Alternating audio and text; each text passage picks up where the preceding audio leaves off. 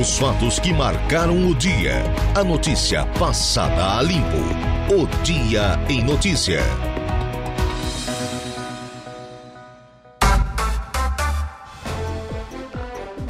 Agora são 16 horas e 6 minutos, 16 e 6, tarde de segunda-feira, hoje o 2 de janeiro, ano da graça de 2023.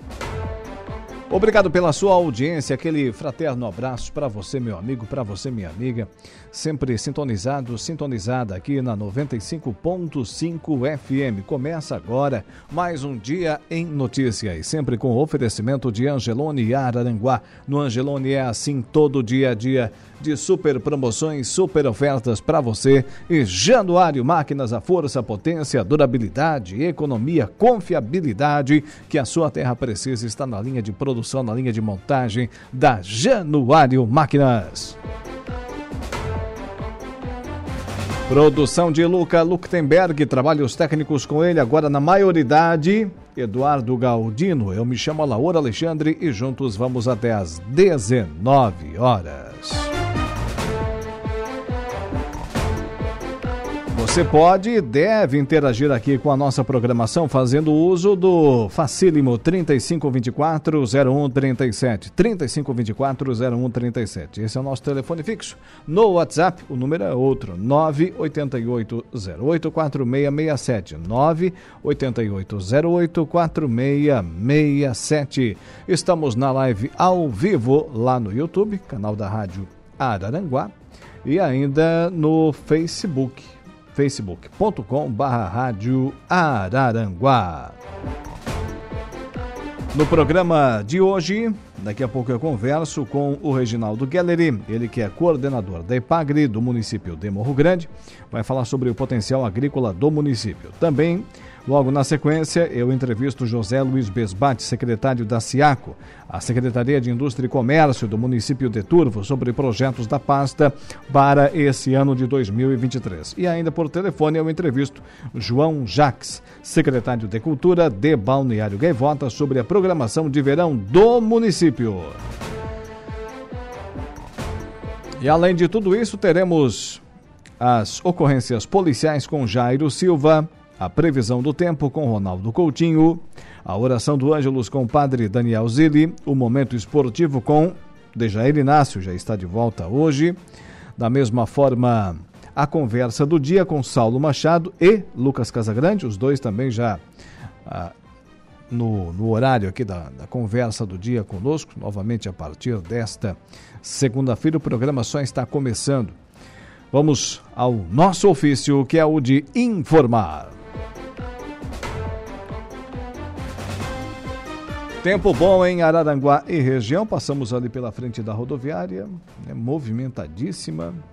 Passageiros para lá e para cá, ônibus circulando aqui na nossa cidade das avenidas, em toda a região, né? muitos turistas, muitos visitantes da nossa orla, cidade e região movimentada. Temperatura registrando, saímos de Meleiro com 33 graus, aqui em Araranguá um pouquinho, sempre um pouquinho mais fresquinho, né? 29 graus. 29 graus na cidade das avenidas, 71% a umidade relativa do ar e 1.005 hectopascais a pressão atmosférica.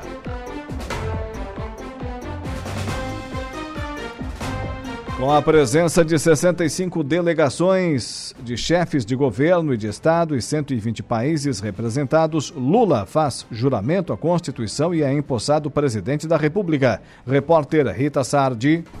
Presidente Luiz Inácio Lula da Silva, num discurso de mais de 30 minutos no Congresso Nacional, jurou a Constituição e assinou o termo de posse neste domingo. Lula chegou ao Congresso Nacional em carro aberto, acompanhado da primeira-dama Janja da Silva e de seu vice Geraldo Alckmin e da segunda-dama Lu Alckmin. Lula discorreu sobre vários assuntos em seu discurso, mas focou muito na economia. Disse que vai fazer a roda roda da economia girar em seu governo, impulsionando os pequenos negócios. Vamos impulsionar as pequenas e médias empresas potencialmente as maiores geradoras de emprego e renda, o empreendedorismo, o cooperativismo e a economia criativa. A roda da economia vai voltar a girar e o consumo popular terá papel central nesse processo. O presidente Lula disse também que vai retomar a política de valorização do salário mínimo e ainda acabar com a fila do INSS. Lula também quer rever a legislação trabalhista. Vamos retomar a política de valorização permanente do salário mínimo e estejam certos de que vamos acabar mais uma vez com a vergonhosa fila do INSS, outra injustiça restabelecida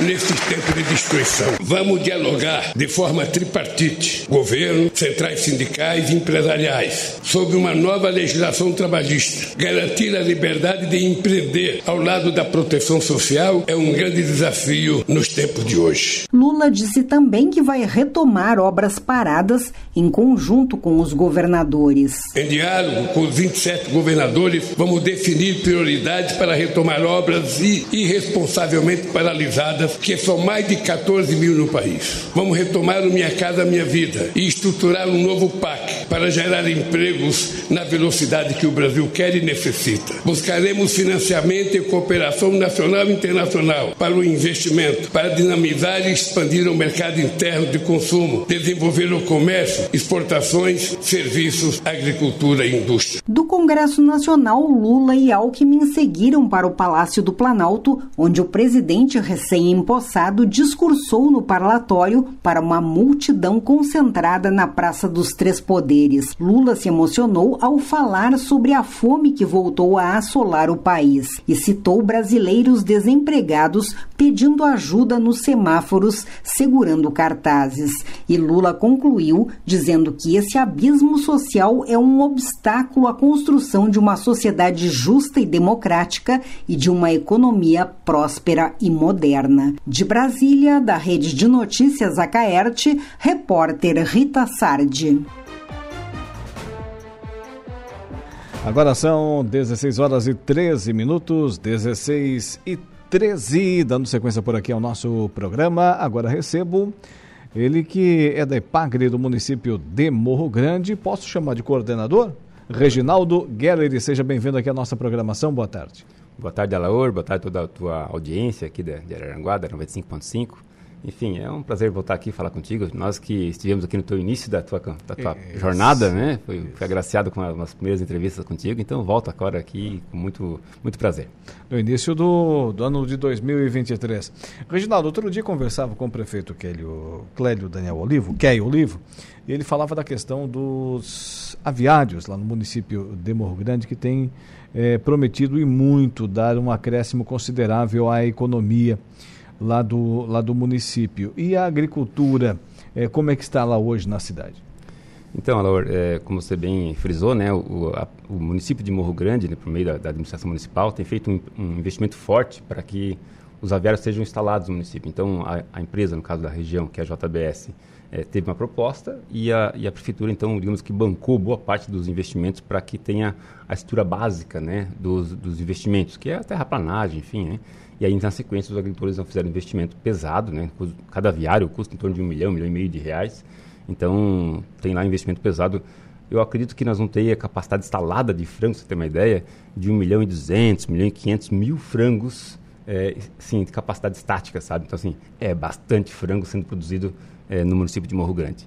É, junto com isso, então, nós temos aí a, a, o arroz, sim. que é o, digamos assim, a, a mais expressivo em área, inclusive, são 3.100 hectares de área de arroz, onde então a maior parte das famílias se dedicam então à atividade de arroz, é, na sequência é, com bovino de leite, e depois então aí vem os aviários. Então acho que no passado sempre teve aí é, o pessoal com arroz e leite, leite e aviário, mas cada vez mais está se direcionando uma atividade só, para que tenha mais, assim, mais concentração, inclusive, na, na, própria execução das atividades. Então, cada vez tem menos mão de obra, se exige mais das Esse pessoas. Esse é um problema sério, né?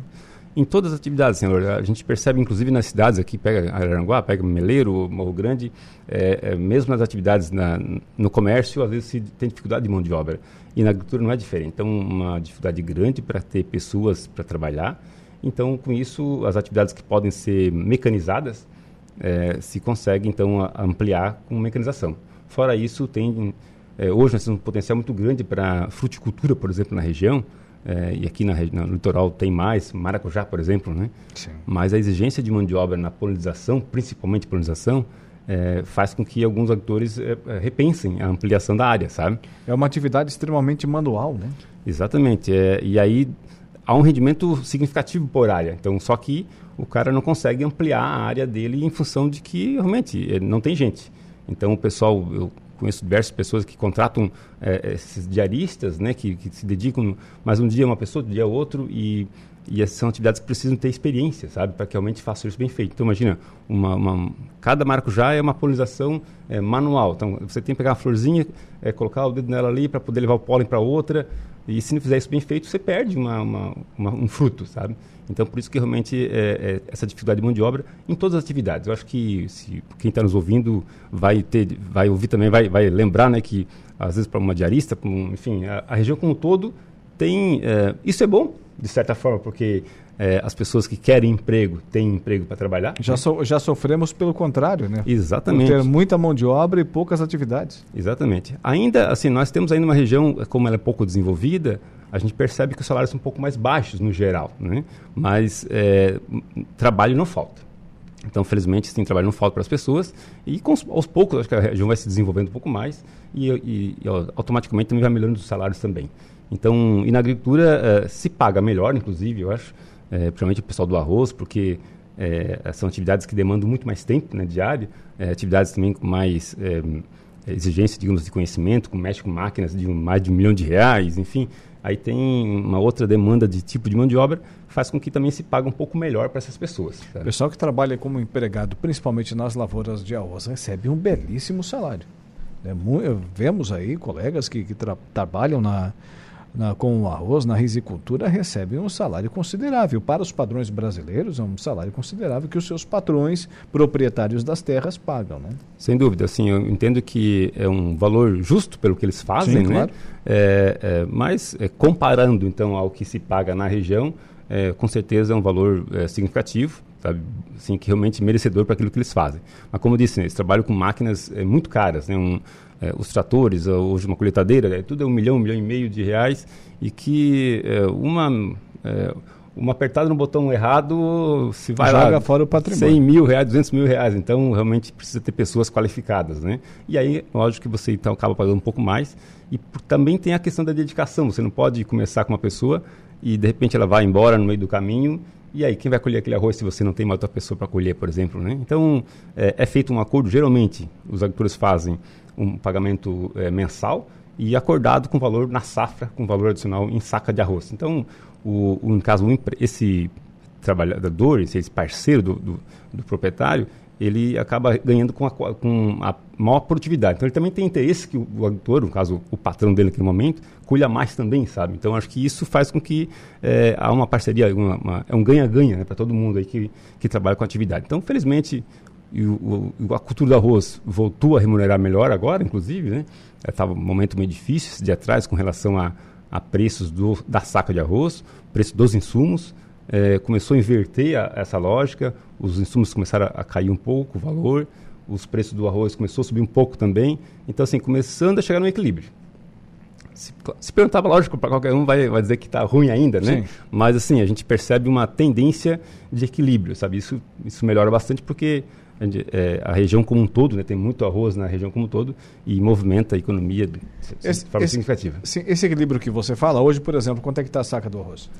84 reais, 85 reais a saca de arroz, 50 quilos. É, lembramos que já passou de 100 reais. Né? Passou. É, ao mesmo tempo, assim, é, poucas pessoas, né, claro que conseguiram pegar esse preço. Assim, Aproveitaram o é, momento, não é tinham mais muito para comercializar, né? A maior parte do arroz, Alor, ele é comercializado no, no, assim, terminando a safra da colheita, as pessoas precisam pagar os seus, seus compromissos, né? porque ela faz o custeio, enfim, ela tem que pagar aqueles compromissos que ela assumiu antes da safra. Então, por isso, é, 40%, 50% vai ali já, preço de safra. Sim. E a tendência é sempre, preço de safra, ser preço mais baixo. Quem começar a colher arroz agora no começo da safra vai pegar um preço melhor. Mas assim que tiver bastante gente colhendo arroz, a tendência normalmente é baixar um pouco os preços. Isso, infelizmente, não tem como ser diferente, né? E no final do ano, sobe. Agora, quem consegue segurar até lá, aí, aí tem que ter uma... São poucos, né? São poucos, são poucos, né? Mas um pouco, assim, a gente, o que, que a gente diz, né? É, se a pessoa, se, se, ela se equilibrar um pouco nas suas é, finanças, sabe? É, os bancos estão aí para emprestar recursos, inclusive para comercialização, enfim. É, vende um pouco na safra, como é necessário vender, mas faz uma venda parcelada, sabe? Acho que isso, o nosso amigo comum, Vanir, da Coperja, o próprio Arlindo Manente, das cooperativas aqui da região, é, tem trabalhado muito nisso, porque às vezes eles sofrem também, enquanto cooperativa, porque o cara não vende, não vende, chega uma hora todo mundo quer vender ao mesmo tempo. E daí a indústria também precisa, né? Exatamente, tem, tem que girar a máquina, né? Então, se, se daí, vender... daí, por exemplo, se a indústria precisa e não tem aqui na região, o que, é que a indústria faz? Busca fora. Busca fora, E daí exatamente. quem é o prejudicado? O produtor daqui. Exatamente. Então, se tiver uma, um movimento de venda constante, ele vai pegar um preço médio bom, não vai errar nunca. Ah, não vai pegar o melhor preço, mas não vai pegar o pior também. Sabe? Então, assim, no geral, ele vai pegar um preço bom e que vai equilibrar todo mundo, sabe? Todo, mundo ganha com isso. Mas é aquele negócio, todo mundo quer ganhar o máximo e, e gastar o mínimo, né? Fala, é, exatamente. e falando nisso, gastar o mínimo, hoje os custos de produção, Reginaldo? Cara, assim, ó, eles estão no top, né? Porque a safra de arroz desse ano, foi uma, acho 10 safras que eu conheço, que eu tenho estudado, elas são as mais, da mais diferente, porque ela começou com saca de arroz do, do adubo a 180, a 120 reais, foi para 190, 250, chegou a 300 reais uma saca de adubo. E, e no meio da safra já... Por que isso? É, tivemos aí a questão principalmente da guerra com a Rússia e Ucrânia. É, a maior parte da, da importação é de lá, e aí trancou tudo e tem essa questão de vir lá para cá e tem a questão também da, da, exploração do momento, né? Então acho que tem um pouco de tudo, mas é principalmente em função da guerra os preços dispararam no mundo inteiro, né? E, e aqui então chegou nesse preço estratosférico, diria, né? E, e, começou a baixar assim que as coisas se acalmaram um pouco, assim que as pessoas compraram tudo quase. Sim. E aí hoje já se compra a, a 180 reais, o que estava próximo de 300. Caiu quase 50%. Exatamente. Então, ah, vai voltar o que era antes, no começo, 120 reais, por exemplo, uma, uma saca de 50 quilos de adubo? Não, acho que não volta mais, sabe? Mas 150, 180 reais, é, o, a cultura suporta, eu diria para ti. Então, hoje você tem um, um, gasto aí de desembolso de 7 mil reais por hectare. Então, se não vender a 80 reais o, o saco do arroz... O produtor está no prejuízo. Vai começar... Ele, assim, ele na hora, ele, ele, ele consegue se manter porque ele não tem a, o, o, recurso da mão de obra dele, não está considerando o valor da depreciação das máquinas dele. É isso que eu ia perguntar. Nessa tua conta, por exemplo, tá, vamos assim dizer, um, um, proje uma projeção de salário, um pagamento do produtor, porque é a mão de obra dele. Sim. Depreciação da máquina, tem tudo isso nesse teu cálculo? Não, não. Esse é o cálculo do desembolso só. É, hoje a gente fica em torno de 12 mil reais um hectare de arroz com custo total. Isso aí sim, daí... É Levando todo, todos esses Exatamente, porque é, cada agricultor tem um, um, conjunto de máquinas diferente do outro, né? Mas o que, que a gente, assim, ó, eu tenho já pelo menos um, acho umas 30, 40 pessoas, famílias, já que a gente avaliou de forma, assim, a, o, o, o, capital que tem, cada um tem, né? E o maquinário gira em torno de 1.500 a 2.000 reais de custo por hectare é, de depreciação. Então, ele tem que guardar por hectare 1.500 a 2.000 reais é, por, por, ano, ano para poder estar tá sempre com o maquinário novo, digamos, né? A gente tem feito um cálculo, porque a mão de obra não tem um... A gente faz um comparativo com o que o, o, o trabalhador ganha, né? Sim. E um, a gente fala em torno de três salários mínimos por pessoa para seria a, a, remuneração pro labore dele, vamos chamar assim, como né, na área empresarial. Então, seria o pro labore dele. Então, acho que aí, aí sim, aí vai para 12 mil reais e, e, e aí tu vê que 12 mil reais por hectare é um valor significativo, né? Que realmente o cara não consegue... É, é, não dá volta. Se qualquer coisa que ele, ele, ele colheu 150 sacos por hectare, já não, não paga esses custos todos. Então, por isso que é, cada vez mais a necessidade dos agricultores terem alta tecnologia na, na, na, na cultura dele, é, seguir estritamente aí as recomendações técnicas, o cuidado com a questão ambiental, porque é, qualquer, vamos dizer assim, rateada, né, que a gente usa, brinca com a expressão, é, pode levar uma multa significativa também. Sabe? Reginaldo, nessa questão, por exemplo, que onde os preços do, da saca de adubo estiveram lá na estratosfera, colocação sua, expressão que você utilizou, agricultores aqui da nossa região chegaram a utilizar uh, quantias é, por hectare não recomendáveis, ou seja, abaixo do, do, do número de sacas? Isso é, não vai resultar no, numa produção é, mais baixa, evidentemente, lá na frente? Na hora sim, Alô, é, a gente tem relatos que sim, é, que usaram, que na média usam de 10 a 12 sacos por hectare, 12, até 14, né, de, entre adubo e ureia. E, e, de fato eles usaram um pouco menos, alguns. Sim. Como a gente veio de uma, de uma lavoura com valor é, já, assim, preços bons safra passada, eles estavam mais é, com um pouco mais de recurso em caixa, sabe? E com isso fez com que eles pudessem ter comprado mesmo assim com preços mais altos. Mas temos sim alguns agricultores que é, fizeram com uso um pouco menor. É, a tendência dessa próxima safra, mesmo com essa questão de, de redução um pouco de, aí, de alguns custos, aliás, de, de insumos, né, aplicação, há uma tendência de redução de safra porque a safra passada também foi uma safra histórica. Sim. Então, não tem como a gente conseguir sempre estar... Subiu muito a régua, né? Exatamente. Então, é, a tendência é uma safra um pouco menor. Sofre, inclusive, esse ano sofremos muito com a questão do frio no começo, sabe? E, assim, há uma tendência de safra menor. O quanto ainda é cedo, no geral, elas estão boas, mas não estão ótimas, sabe? Então, acho que a gente vai... É, colher uma safra normal. Eu talvez 165 sacos por hectare, 170, não chega lá, acho que não chega em média. É, se esse ano não tivemos o problema com a seca, né, com a estiagem aqui na nossa região, a água está em abundância nos nossos rios, o problema tem sido a temperatura. Exatamente. Baixa no, no, no começo, muito baixa, assim, temperaturas de 4, 5 graus, quando era para estar 20, Sabe? E isso fez com que o... Eu segurei o plantio do milho lá em casa, dei uma seguradinha então, para esperar o, a temperatura subir mais um pouquinho. E, e, é interessante a questão do milho, você, o milho plantado, né, que geralmente julho, agosto, né, que o pessoal começa a plantar, está é, tá atrasado uns 20 dias. É, então, assim, nós temos a soja, que na região tem a significativa plantio de soja na região, que é pós-milho, sabe? É a soja de safrinha, né? Ela, o ideal seria plantar agora, é, nesse mês. Uhum. Só que tem muita lavoura de milho para ser colhida ainda que está. Alguns acham que está no ponto de, de, fazer pamonha, mas já passou há algum tempo, né? Uhum. Mas assim, é, é, vamos atrasar o plantio da soja. E atrasando 15 dias, 20 dias o plantio da soja, perde 5, 10 sacos por hectare, sabe? Então, assim, é, o clima lá de setembro, principalmente, atrapalhou tudo. Sabe assim, a, tanto é que os preços do arroz também têm influência na questão mais alto, porque a janela, digamos, de entre safra vai ser maior agora. Então nós vamos começar a colher arroz, é, os seus primeiros arroz meleiro, é, do nosso comigo lá, o Rogil do Bourdignon, é, que ainda vai para o finalzinho de janeiro, a 25 de janeiro começa a colher arroz. Lá no Pique do Meio. Isso. Então, Jacaré, né, aquela região, né?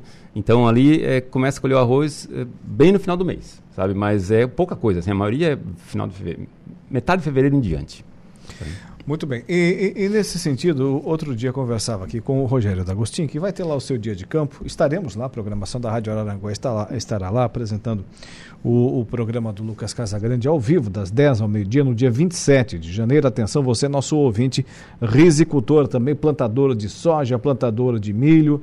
As três principais culturas estarão lá, em evidência, no sétimo dia de campo da D'Agostinho Sementes. E com a presença aqui da nossa emissora 95.5 FM. E o Rogerinho nos falava, o Rogério D'Agostinho, que também é vereador lá no município de Turva. Esse pessoal de vez em quando resolve entrar na política, né?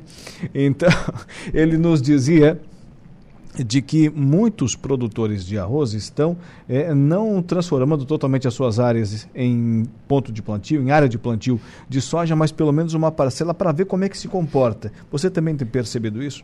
Assim, Alor, é, antes de eu, de eu, te responder, deixa eu fazer uma consideração, porque exatamente naquele dia é, porque nem sempre a gente consegue ouvir, né? Está, quando está no carro, sempre está ouvindo, né? A audiência tá crescente e qualificada aqui na Rádio Araranguá. Então, eu estava ouvindo aquele dia, estava né, no carro, estava na estrada, e estava ouvindo a, a, entrevista aqui com, com o Rogério Agostinho, que também tem, conhece muito bem ele. E quero fazer o registro aqui em público né, das palavras que ele usou aqui, é, da nossa empresa, da IPAG, das pessoas com quem a gente trabalha. Então, é, um abraço para o Rogério Agostinho e somos parceiros. Acho que a IPAG é isso, né? Ela é, ela é parceira, é uma empresa pública, é uma empresa do Estado e que é, é para as pessoas, não, não pode ser diferente. Então, Sim. a gente está aí para dar o nosso melhor. Então, se, eu sempre dizia, quando eu era gerente na, na, na região, Se tiver algum problema em algum lugar, a gente tem que corrigir. É, assim, a gente sabe que nem todo mundo é perfeito e vamos ver como é, como é que a gente pode corrigir alguma, alguma coisa que não está de acordo com o que deveria ser. Né? Mas enfim. Então, assim, em relação ao aumento da, da, área de soja, e o Rogério tem feito isso há algum tempo já, ele, lá o próprio Agrojusto também, é, ampliado um pouco das áreas de arroz, né? E aí sim, aí sai do arroz e entra com a soja.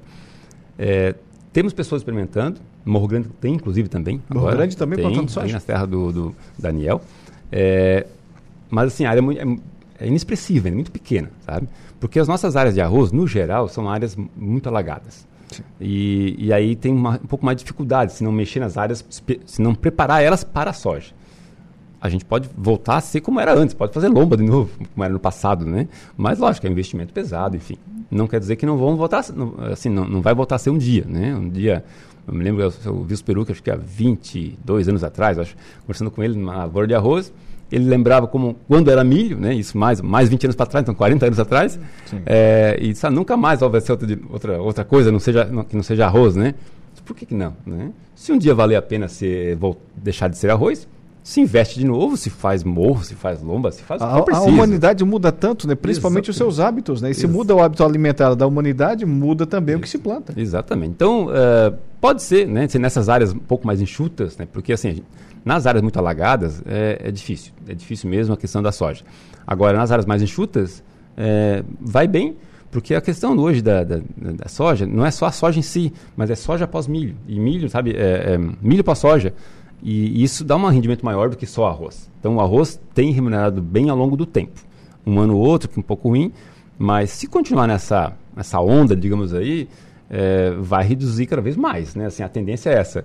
É, as áreas de arroz no Rio Grande do Sul já estão diminuindo. Esse ano também vai ter uma, um decréscimo considerável de área, porque lá ah, tem mais áreas para a entrada de, de, soja, mais áreas para a entrada de pasto, sabe? Lá e, tem um problema sério também com água, né? Com água, exatamente. Então nós temos uma, tanto é que a nossa área de, de, de arroz em Santa, Santa Catarina, ela está em 149 mil, 147 mil, é, vai ampliando outras áreas.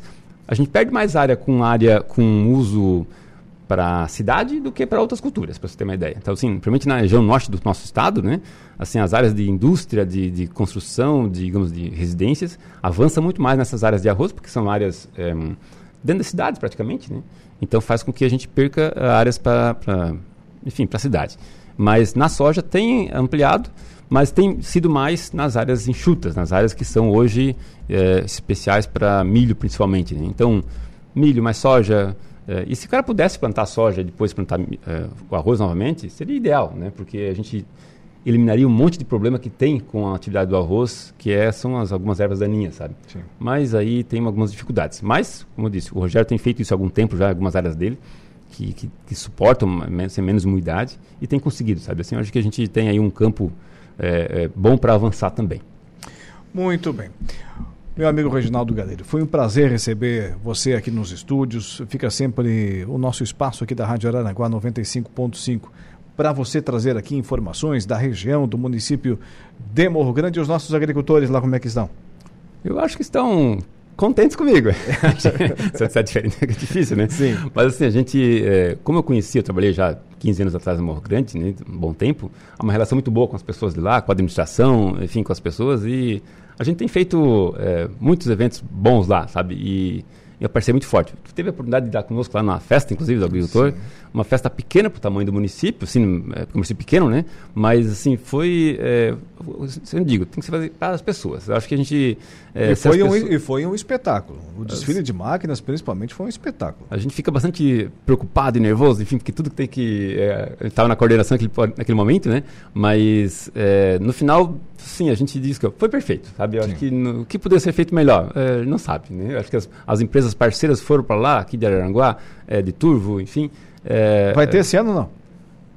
Não está na programação do prefeito fazer festa grande, mas a gente tem combinado que vai ter uma festa para os agricultores, uma, uma festa menor, é, um baile, mais umas brincadeiras lá e tal, isso vai ter. Isso a gente já acertou que vai ter, né? Mas não naquele porte, digamos, para porque realmente o custo é muito alto, né? Sim, sem dúvida nenhuma. Mas, Alô, eu agradeço o, o, espaço, assim, a gente está à disposição, a gente tem uma relação de amizade de longa data aí e, e mais uma vez aí um grande abraço para todos os ouvintes. Reginaldo Gelleri, profundo conhecedor da agricultura da nossa região, atualmente trabalhando, desempenhando suas atividades na Epagre, lá do município de Morro Grande. Agora vamos ao intervalo comercial. Na volta, tem o Ronaldo Coutinho com a previsão do tempo e ainda o Jairo Silva com as ocorrências policiais.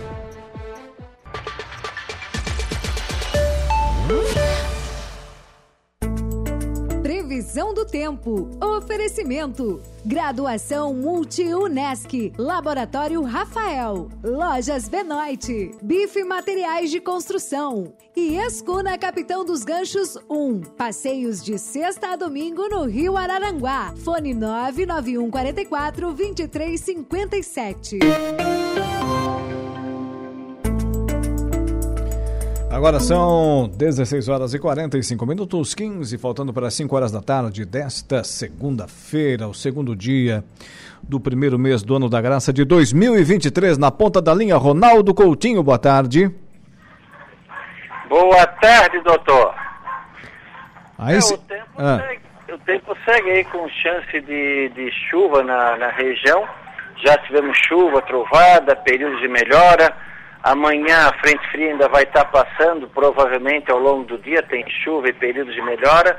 Na quarta-feira vai melhorando ali do, do meio, entre a tarde e a noite vai melhorando. Ainda pode ter alguma chuvinha, mas depois melhora. Na quinta-feira está indicando tempo bom, pouca chance de chuva. Na sexta também está indicando tempo bom, pouca chance de chuva. No sábado, bom pela manhã, alguma pancada isolada à tarde. Mesma situação no domingo e a temperatura volta a cair, né? Amanhã vai ser um dia em que tem, assim, alguma chance de, é, de, de, calorzinho, já não tão forte, né? Diminui bastante a intensidade do calor. Para ter uma ideia, hoje chegou a 30, 30, de 33 a 36 graus aí na região. Amanhã já não chega nem a, nem a 25, a 26, 28 graus. No decorrer da quarta também uns 24, 25, fica bem fresquinho na quinta e sexta, frio de manhã, muito agradável à tarde. Então vamos ter aí condições de tempo assim, no geral, bem confortável no decorrer da quarta para frente. Então acho que o dia da semana mais quente foi mesmo hoje. Amanhã ainda amanhece um pouco abafado, mas depois cai a temperatura à noite. Na quarta-feira já começa a esfriar, principalmente à noite, e na quinta-feira teremos frio de manhã. Da Climatea, Ronaldo Coutinho. Esse cachorro aí tá com raiva ou é fome, Coutinho? Não, é, é, é mal-humorado. Me diz uma coisa, Uruguaiana, amanhã de tarde. Ah, lá para tempo seco e calor à tarde. É tempo bom então. É, infelizmente, lá a situação está complicada por causa da falta de chuva. É, um problema que não nos aflige aqui, pelo menos por enquanto. Ronaldo Coutinho, um abraço, tenha uma ótima tarde aí de, de segunda-feira e até amanhã nesse mesmo horário. Igualmente, doutor. Tchau. Ronaldo Coutinho com a previsão do tempo aqui no programa. Estamos apresentando o Dia em Notícia. Polícia. Oferecimento. Unifique. A tecnologia nos conecta. E Autoelétrica RF Araranguá.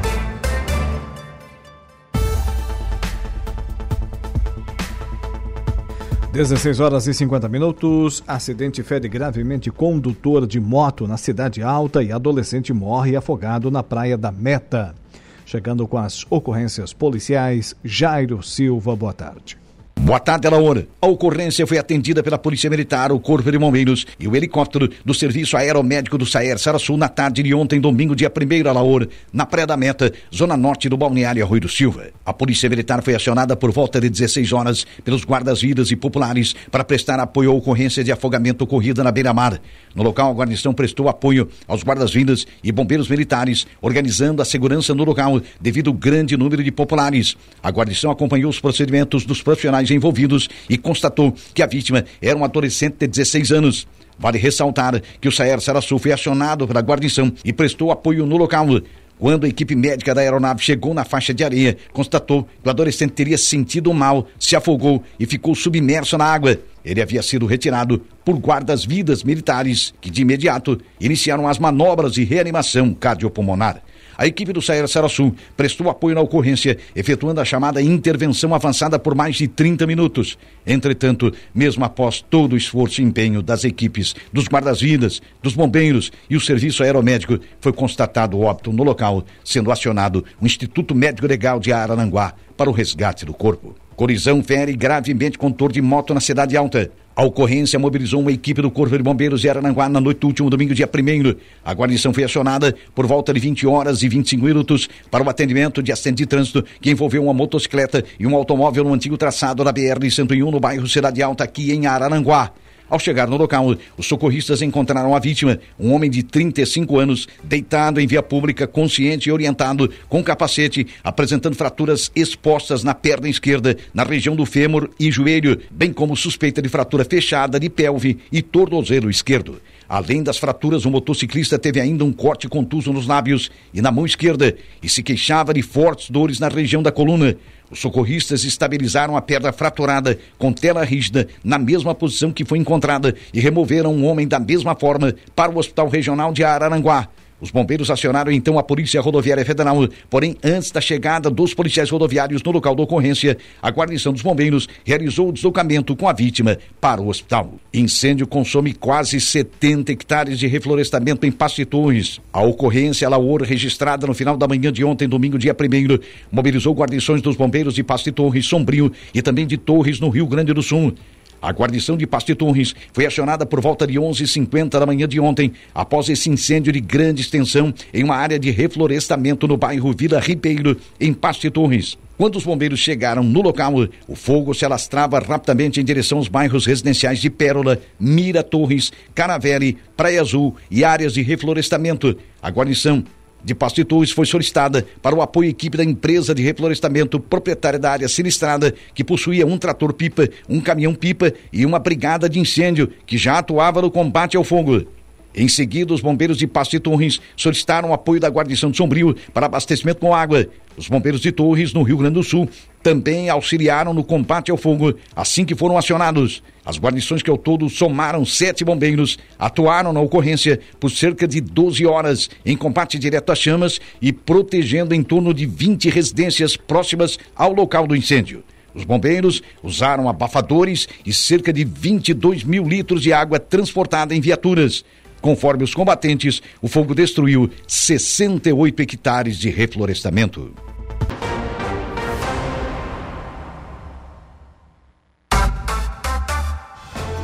Agora são 16 horas e 54 minutos. Tivemos o Jairo Silva com as ocorrências policiais da polícia, mudamos agora para a pauta da economia.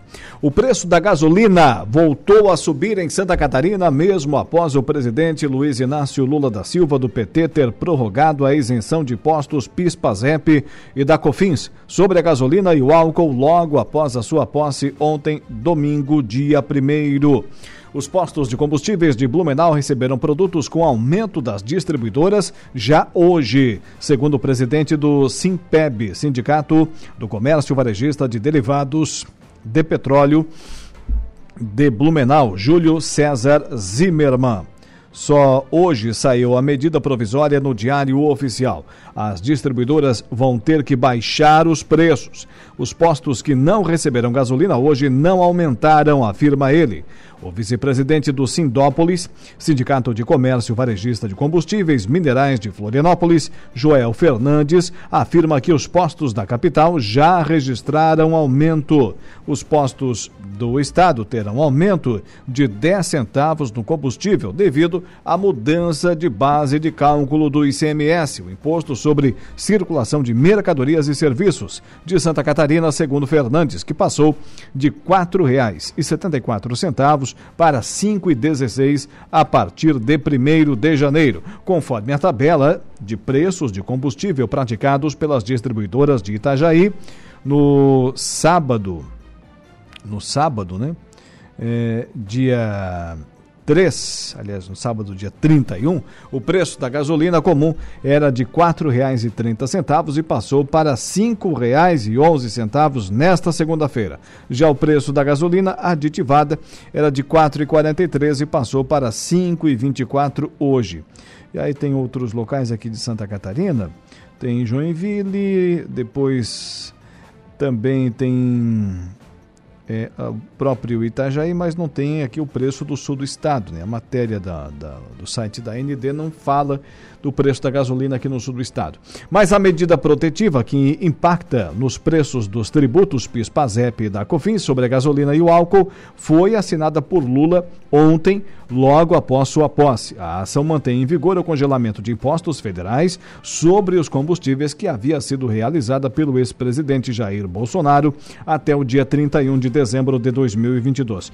2022. Após essa data, era necessária a edição de uma nova medida provisória. A medida também desonera até o fim de fevereiro, portanto, para dois meses, a alíquota da CID, a contribuição de intervenção no domínio econômico, sobre as operações que envolvam apenas a gasolina e suas concorrentes, exceto a da aviação. 16 horas e 57 minutos. Falo para você que no Angelone Araranguá todo dia é dia. Quem faz conta faz feira no Angelone e não escolhe o dia, porque lá todo dia é dia. Quem economiza para valer passa no açougue do Angelone e sem escolher o dia, porque na feira, no açougue, em todos os corredores, você encontra o melhor preço na gôndola e as ofertas mais imbatíveis da região. Baixe o aplicativo e abasteça. Também temos o oferecimento aqui no programa da potência, durabilidade, economia e a confiança em uma marca que atravessou décadas e continentes. Esses são os tratores da linha JP, líder de vendas e de resultados para o empreendedor do agronegócio. São 25 anos de uma empresa construída pelo empenho e obstinação de uma família, colaboradores e clientes. Januário Máquinas, a força que a sua terra precisa. E falando em agronegócio, daqui a pouquinho tem o Agro em Notícias, sempre com a assinatura, sempre com o oferecimento da Copersuca, né? Copersuca desde 1964. Com a gente lá na live do Facebook, quem está? Quem está? Deixa me ver aqui, dar, dar uma espiadinha. Marne Costa. Aquele abraço, Marne. Obrigado pela companhia, pelo joinha lá. O Valdeci Batista de Carvalho, sempre firme e forte. E ainda Boaventura Speck curtindo a nossa live no Facebook. Imagem e som ao vivo aqui da nossa emissora, como da mesma forma lá no nosso canal do YouTube. Agora, pontualmente 17 horas, vamos ao intervalo comercial, mas antes dele tem a Luca Luktenberg e a notícia da hora. Olá, Laor. Voltamos com a notícia que a confiança empresarial cai 0,8 ponto em dezembro, diz FGV. Notícia da hora. Oferecimento: Giasse Supermercados, Laboratório Bioanálises, Civelto Centro de Inspeções Veicular e Rodrigues Ótica e Joalheria. O índice de confiança empresarial caiu 0,8 ponto em dezembro, ficando em 90,7 pontos. É o menor nível desde abril de 2021, quando o indicador ficou em 89,6 pontos. Em médias móveis trimestrais, o ICE registrou queda de 3,6 pontos. Com isso, o indicador acumula retração de 10,8 pontos no quarto trimestre de 2022, depois de 7,4 pontos nos três trimestres anteriores. Os dados foram divulgados hoje no Rio de Janeiro pelo Instituto Brasileiro de Economia da Fundação Getúlio Vargas. Este foi o Notícia da Hora.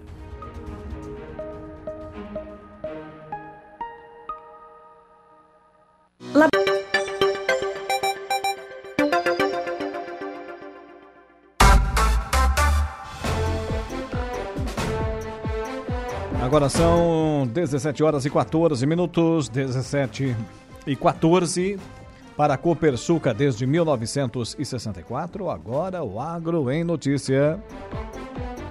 O Agro em Notícia. Oferecimento Copersuca. Há 57 anos cooperando com muito sucesso. A Secretaria da Agricultura, da Pesca e do Desenvolvimento Rural de Santa Catarina tem um novo gestor, Valdir Colato. Foi empossado pelo governador Jorginho Melo em solenidade ontem, domingo, dia 1 em Florianópolis, e estará à frente da pasta responsável pelas políticas públicas para o fortalecimento do setor produtivo de Santa Catarina. O conhecimento que eu acumulei no processo político como engenheiro agrônomo e como agricultor, eu quero colocar à disposição de Santa Catarina, principalmente do nosso agricultor.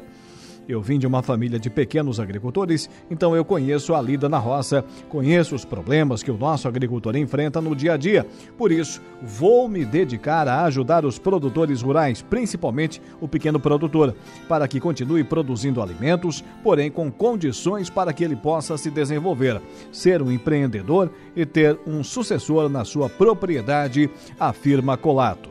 Entre os maiores desafios da Secretaria da Agricultura, Colato destaca a sucessão familiar e a regularização fundiária. O Agro em Notícia tem o oferecimento da Copersuca e o seu sistema democrático de gestão. Nossas decisões sempre levam em conta a opinião e o desejo dos nossos associados. Realizamos assembleias gerais ordinárias em que todos os associados participam. Elegemos democraticamente os conselheiros de administração, conselheiros fiscais e membros dos comitês educativos. Nessas assembleias anuais, informamos todas as ações do ano e também ainda convidamos a todos para uma deliberação cooperativa sobre os resultados e planos futuros.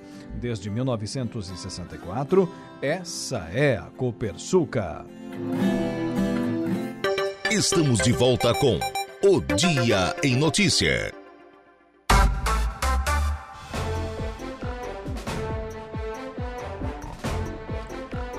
Governador Jorginho Melo empossa 23 nomes na largada do seu conselho, do seu conselho, do seu governo em Santa Catarina. Informação no programa na noite do primeiro dia como governador de Santa Catarina, neste domingo, dia 1 de janeiro de 2023, Jorginho Melo deu posse a 23 nomes que irão compor a sua equipe na nova gestão do governo estadual. São eles Carmen Zanotto como secretário da Saúde, Aristide Simadon na Educação, Cleverson Sivert como secretário da Fazenda, Moisés Diersman na Administração, Stener Sorato na Casa Civil, Daniele Pinheiro Porporati como secretária-geral de Governo, Ricardo Euclides Grando, secretário secretário interino de Infraestrutura e Mobilidade, Valdir Colato na pasta de Agricultura e Pesca, Coronel Armando na Proteção e Defesa Civil, Maria Helena Zimmermann, que assume interinamente a Secretaria de Ação Social, Mulher e Família até a posse de Alice Kirten e João Debiase na Secretaria de Comunicação. Também foram empossados neste domingo, dia 1 Marcelo Fett na Ciência, Tecnologia e Inovação, Márcio Vicari como Procurador-Geral do Estado, Juliano Freuner na Articulação Internacional, Vânia Franco Franco na articulação nacional, Edgar Uzui como secretário executivo de Relações Institucionais, o tenente-coronel José Eduardo Vieira, novo secretário-chefe da Casa Militar, Jefferson Fonseca, na Secretaria de Administração Prisional e Socioeducativa, Andressa Fronza como perita-geral da Polícia Científica, Fábio Machado no Centro de Informática e Automação de Santa Catarina e Jeane Ralph Probst Leite como presidente da Fundação Catarinense de Educação Especial. No domingo, também foram anunciados Aurélio José Pelosato como comandante-geral da Polícia Militar e o coronel Fabiano de Souza para o comando-geral dos Bombeiros. Eles assumiram as corporações nesta segunda, dia 2. De Florianópolis, Marcos Lamperti.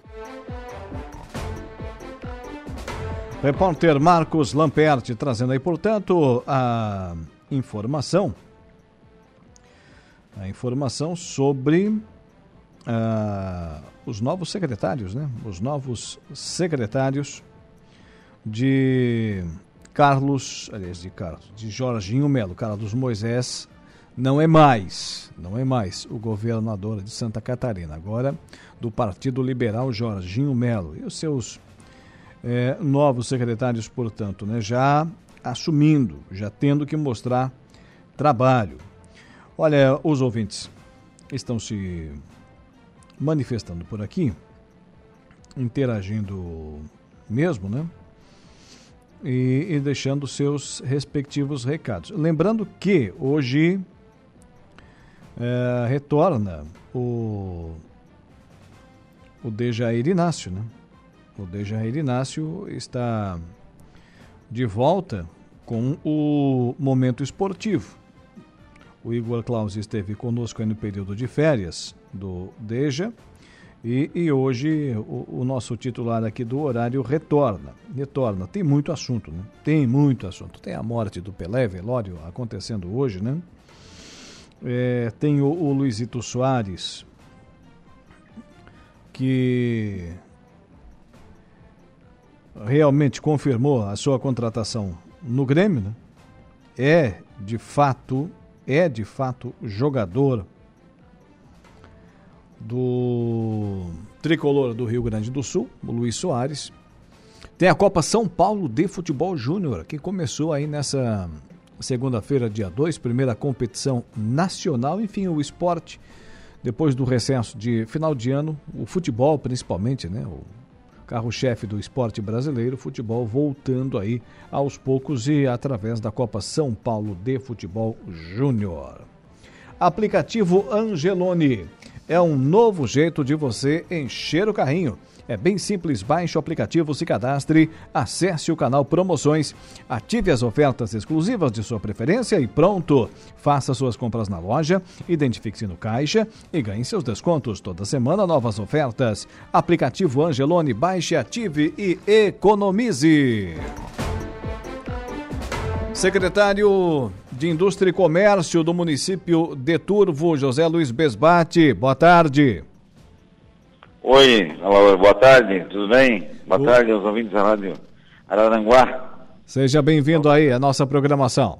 Pensa no, no, no, no, São Felipe, nós estávamos a hora do recado. Escutava a hora do recado com, com quem, o, o Zé Besbate? Quem era o locutor da, da época? Ah, lembro Osmar Nunes, eu não lembro o outro, como é que é o nome do outro? Grande Osmar Nunes, marcou a época, né? Com a hora marcou do recado. Época, nosso amigo, depois, mais tarde, viemos conhecer pessoalmente, uma pessoa formidável. É, excepcional. Mas vamos lá, vamos com informações aí do município de Turva, Secretaria de Indústria e Comércio, que fez e muito durante esse ano que finalizou no, no último sábado, dia 31, né, secretário? A Secretaria de Indústria e Comércio. Oi, alô, cortou? Sim, a Secretaria de Indústria e Comércio fez muito aí no município de Turvo em 2022, né? Sim, a gente iniciou um trabalho em, em 1 de fevereiro de 2022, né?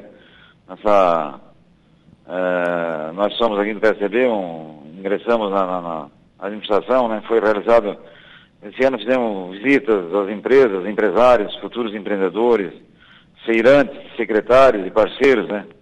Como por exemplo CDL, SEBRAE, Instituto Mix, Credisol, Cooperativa Cooperativa Sul, e a participação em eventos, né, a reabertura da feira, né, de agricultura familiar, artesanato e agricultura familiar, né, em contato com futuros empresários, as escolas, consultorias de marketing digital, enfim, visita a Casa Empreendedora de Criciúma, tudo para Copiar não é feio, né, Laura? Sim, claro. Feio é não fazer, então fomos, uma visita no Oeste Santa Catarina também, maravilha, visitando a cooperativa de, lá de, de Maravilha, o trabalho que ela faz a nível de agricultura familiar, a, a nível de indústria e comércio, enfim. O papel da Secretaria de Indústria e Comércio do município de Turva é justamente fazer esse meio de campo entre o, o potencial empreendedor e, e, as empresas já, já estabelecidas, o modelo de gestão, o modelo de administração. É isso, secretário? Sim. A secretaria, quando foi criada já em 2001, eu estava na época nessa pasta também, não como secretário, mas como diretor, ela foi criada exatamente para isso, para facilitar. Não é fazer errado, mas facilitar a vida do empreendedor, do empresário, né? orientando, ajudando um plano de contas, no registro da sua empresa, do MEI. A gente fez aqui, depois que nós abrimos a sala do empreendedor em agosto, foram muitas visitas, muitos meios foram abertos. Para você ter uma ideia, nós tínhamos um tempo de abertura da empresa, era no passado era 16 horas, hoje nós temos um tempo de uma hora. E com o novo uma hora? prefeito, uma... a administração São das Altas adquirindo. Uma hora, secretário, para abrir uma empresa no município de Turvo, é isso? Uma hora, uma hora. Nós, nós somos premiados também pelo SEBRAE com a nível bronze pelo atendimento nas atividades exercidas em 2022. Que maravilha. Sabemos da burocracia, principalmente para quem quer abrir a sua empresa, colocar lá, ter o seu registro tal do CNPJ, aquilo não é fácil. Ah, ah, lhe digo com, com experiência própria para quem tem a sua empresa desde é. 2009. Naquela época não era tarefa das, das mais fáceis. E, e o secretário está me dizendo que hoje no município de Turvo consegue se abrir uma empresa em 60 minutos, é isso? Em 60 minutos. E digo mais, com o novo sistema que está vindo aí vai ser, um, vai ser instantâneo, online, na hora. A pessoa vai dar os documentos, a gente vai estar abrindo e vai estar registrando. E tem sido abertas muitas empresas aí no município de Turvo nos últimos meses, eh, nos últimos anos, ou o pessoal está meio receoso aí com o que está acontecendo no país, secretário? Não, não, tá, no, assim, normalmente abrimos empresas, os meus, os MEIs, os, os particulares, hoje preciso, todo mundo precisa de nota para trabalhar, né? Sim. Então, pedreiro, carpinteiro, costureiro, todos esses, esse pessoal é que precisa de orientação, porque porque eles, na verdade, não têm experiência com, tem, sabem trabalhar, mas não têm experiência com a abertura da empresa, a documentação que precisa, o plano de negócio, as taxas que tem que pagar, entendeu?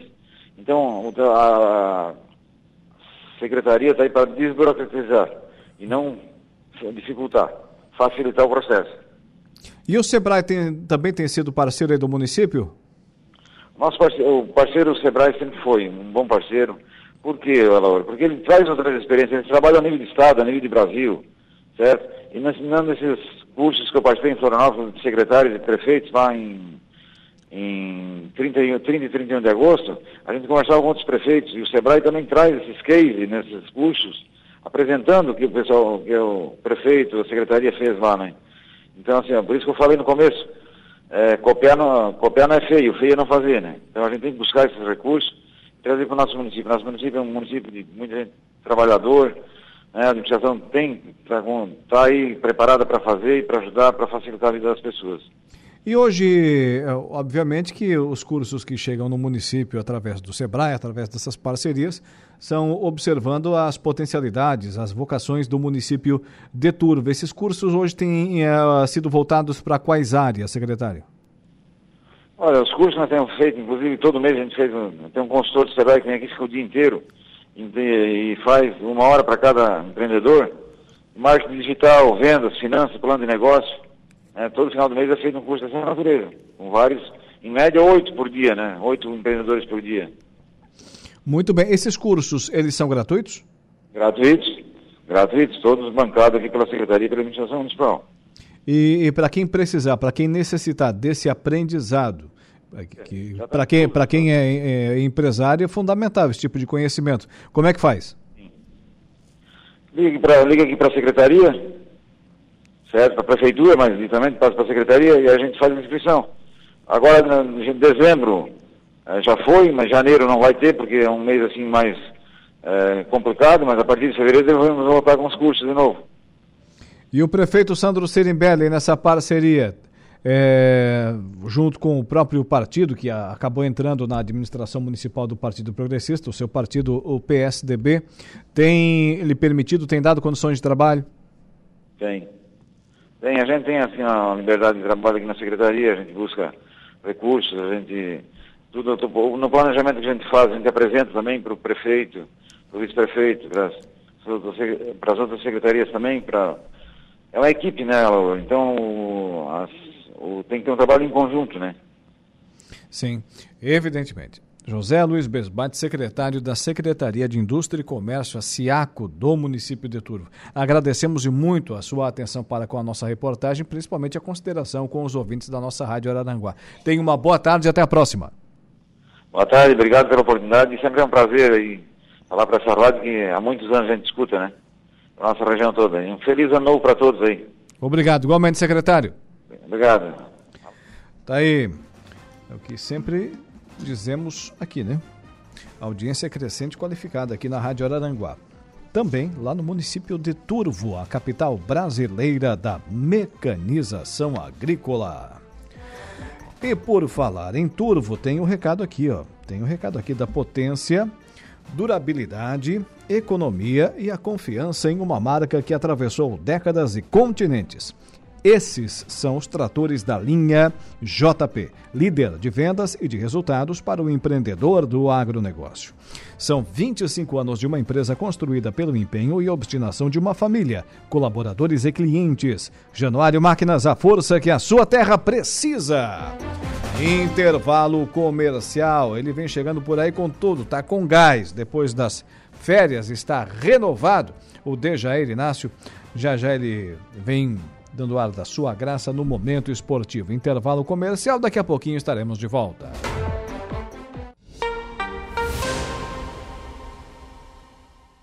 O Dia em Notícias está de volta.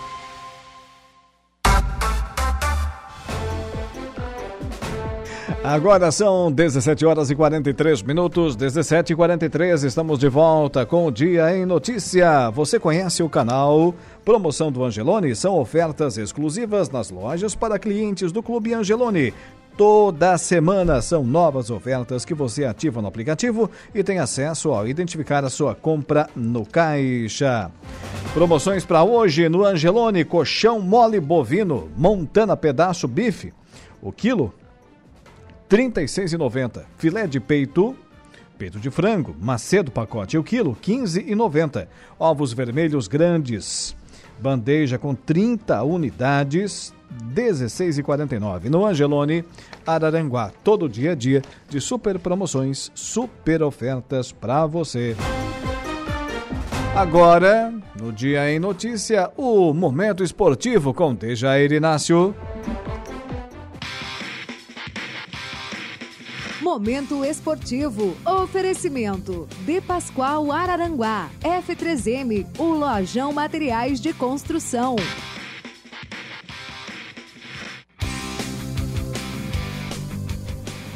Cadê o bronze? Boa tarde. Boa tarde, tudo certo, Alaor?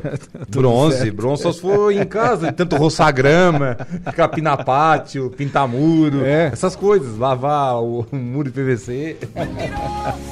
É, rapaz, isso aí não, tem que aproveitar o tempo, tem que aproveitar, né? Se, se não vai descansar, se não vai viajar em casa, que faça alguma coisa. Não Já que a gente não trabalha o ano todo, né? também, A gente só fala aqui no microfone, então a gente vai trabalhar em casa. né? A mulher um bota no serviço, né, Alaor? Trabalha um pouquinho pelo menos em casa, de vez em quando, nem que seja uma vez por ano. É. Rodada do Campeonato Sintético hoje no Arroio. Hoje tem a segunda rodada do campeonato que começou na semana passada, no dia 26, o campeonato de futebol sintético, categoria livre lá na Praça Fábio Borges, no balneário Arroio do Silva. Hoje, 19h30, portanto, daqui a pouquinho tem Bruder contra o AJFC. Às 20h30 tem Lagartixa contra Ouro Negro. Às 21h30, Vila Beatriz contra Alvorada, balneário Arroio do Silva, os três jogos de hoje. Na semana passada, na primeira rodada, jogaram Rancho Cipó Milome, o atual campeão da competição estreando com vitória 4 a 3 sobre a equipe do Amigos. O União venceu 4 a 0 o Coloninha United e o Amigos do Rafa Futebol Clube venceu o placar de 2 a 0 a equipe do Nantra. Esse campeonato sintético é uma das maiores e melhores competições em termos de nível técnico dos campeonatos de verão aqui da região. É aberto, né? É aberto, é aberto. Joga jogadores. Quantas- que é um macro regional, né? Vem Sim, quantas até do Rio equipes Grande do Sul. nessa? 12 equipes. 12 equipes. 12 equipes. Que maravilha. Que termina quando? Esse campeonato termina no final de fevereiro. Ou seja, toda a temporada praticamente. Toda a temporada. É um campeonato longo, tem quartas e finais, enfim, classifica por grupos. É um campeonato muito bom, um nível técnico altíssimo das 12 equipes. Fala-se que pelo menos 10 são favoritas ao título. Olha só, nível técnico Como é que tá o piso lá do, do sintético? Maravilha, passou por uma reformulação no ano- nesse ano passado, enfim, arrumaram, porque teve um campeonato é, fechado de sintético também lá no Arroio do Silva. Então, a- antes do campeonato já arrumaram lá a questão do, do sintético. A iluminação também melhoraram. Porque o pessoal pode. perfeito. ah, Quem, quem não conhece, né? É, O do, do métier, o que é o nosso caso, pode pensar. não, mas sintético não tem que ter manutenção é, no piso. Tem, Tem. tem, tem. E se troca a cada 10 anos, ou dependendo do tempo de utilidade, né? Até menos tempo, né? Muito bem, tá certo. E hoje, transmissão da rádio?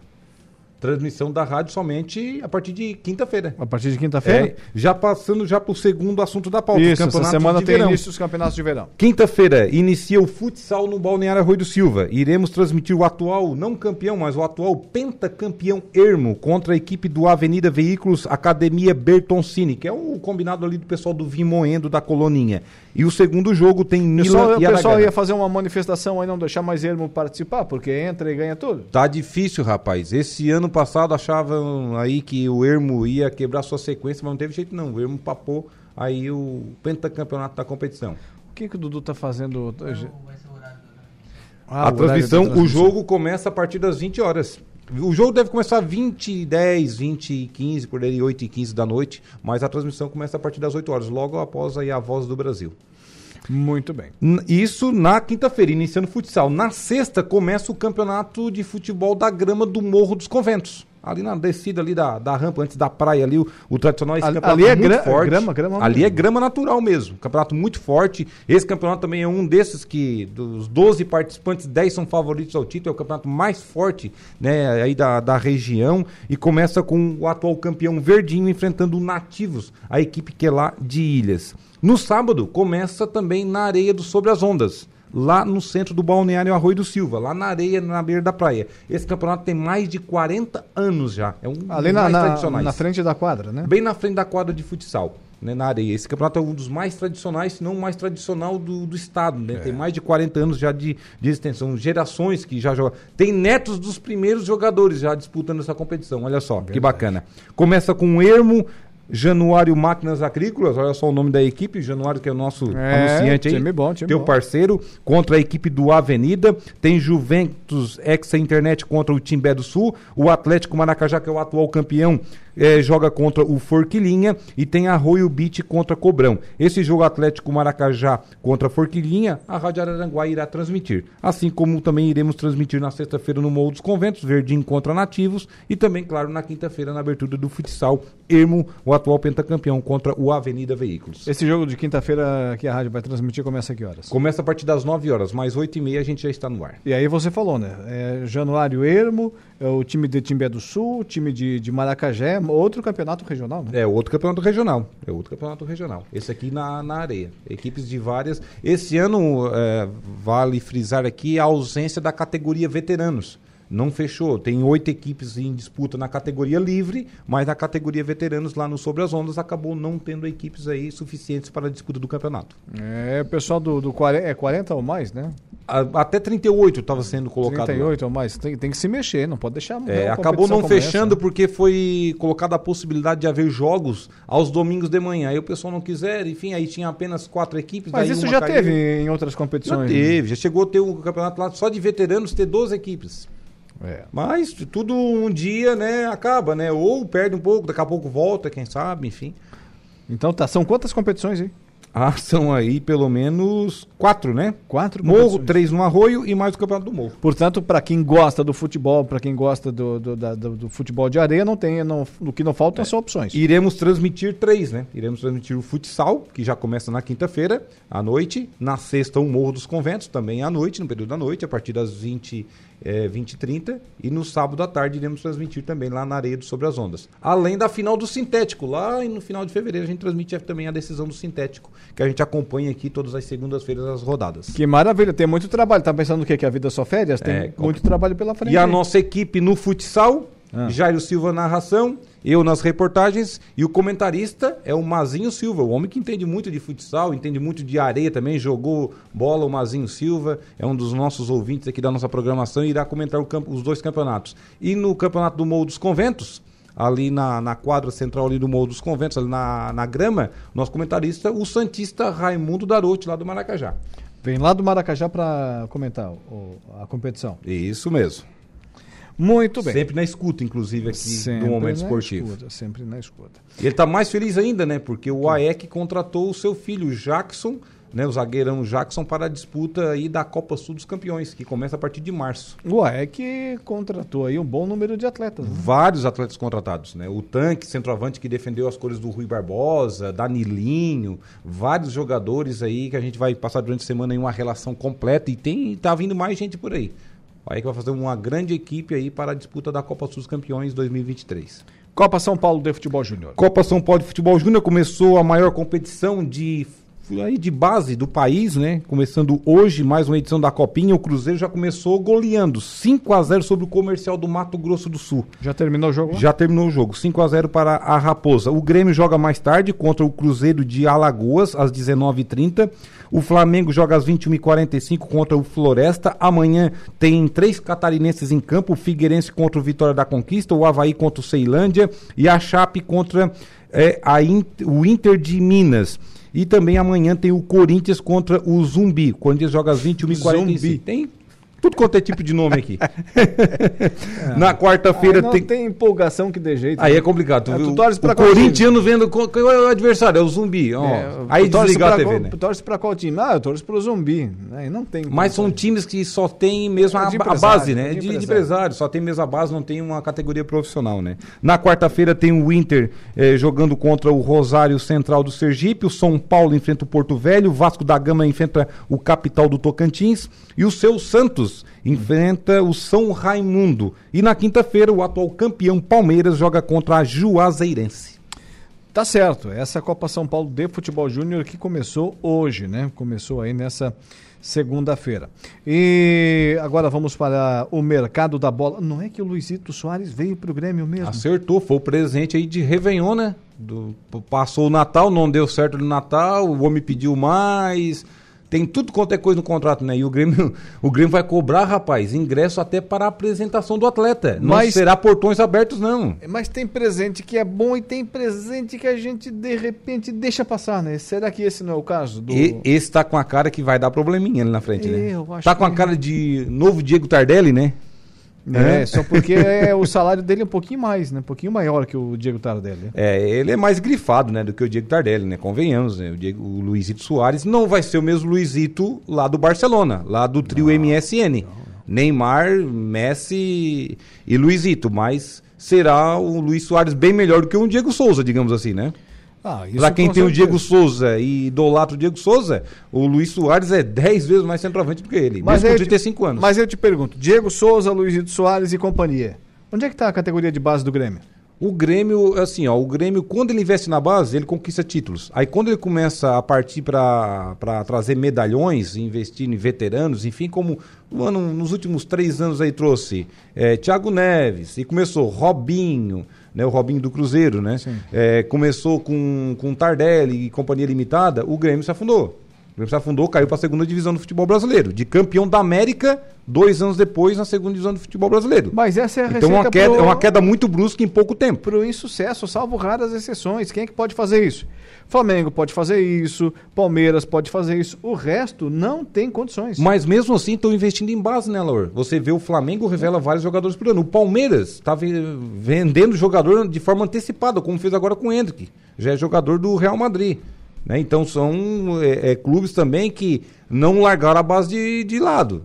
Estão ainda com a base, contratam medalhões, enfim, mas não deixaram a base de lado. Como o Flamengo, por exemplo, que recontratou agora, trouxe de volta o Gerson.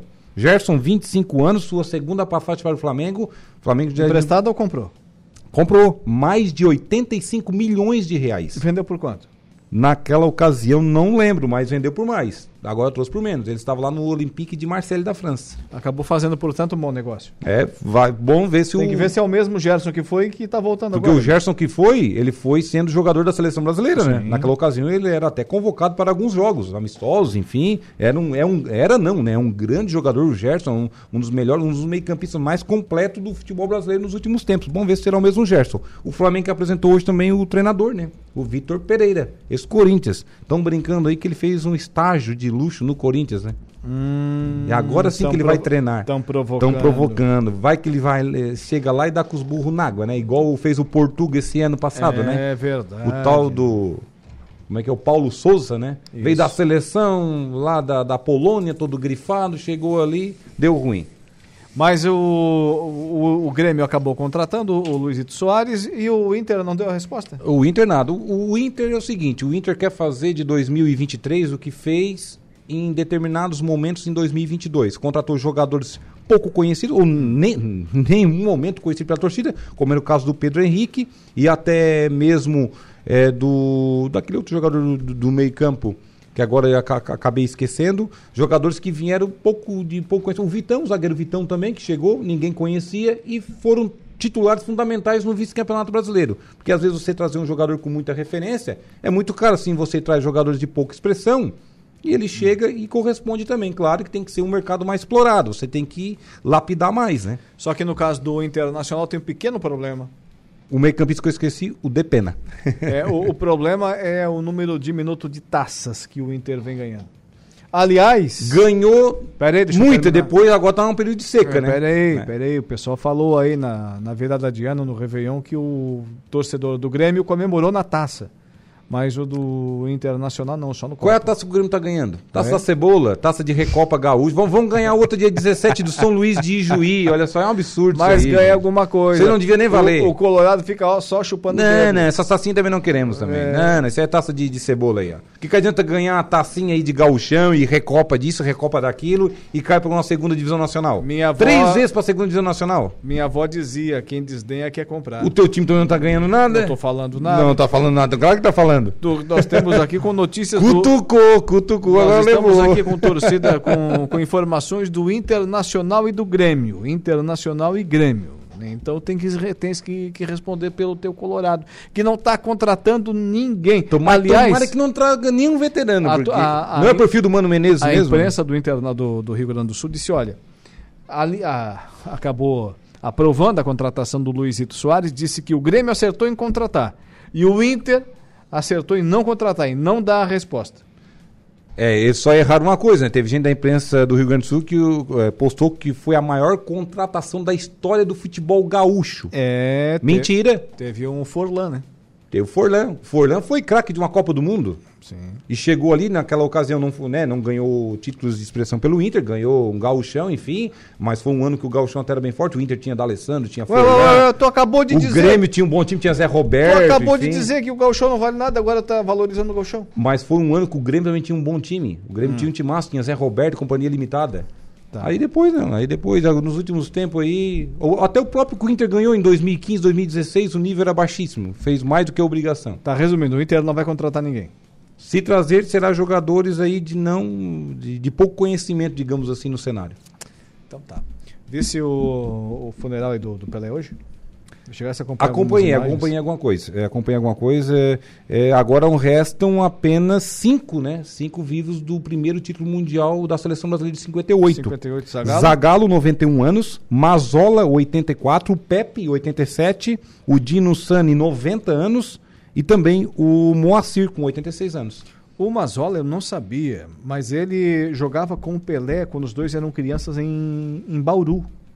Em Bauru. Olha só. Uh, os dois, o Pelé um pouco mais novo e o, e o Mazola chamado de Altafine, depois acabou jogando. Altafine, é o nome dele. Acabou jogando na seleção italiana. Ele deixou de ser bicampeão mundial, né? 62, né? A Exatamente. Copa de 62 ele jogou pela Itália. Exatamente. Na época podia esse tipo de coisa, né? E, e tinha ali uma rivalidade, por quê? Porque o, o Pelé era o futebol nacional, futebol brasileiro, que tinha perdido em 1950.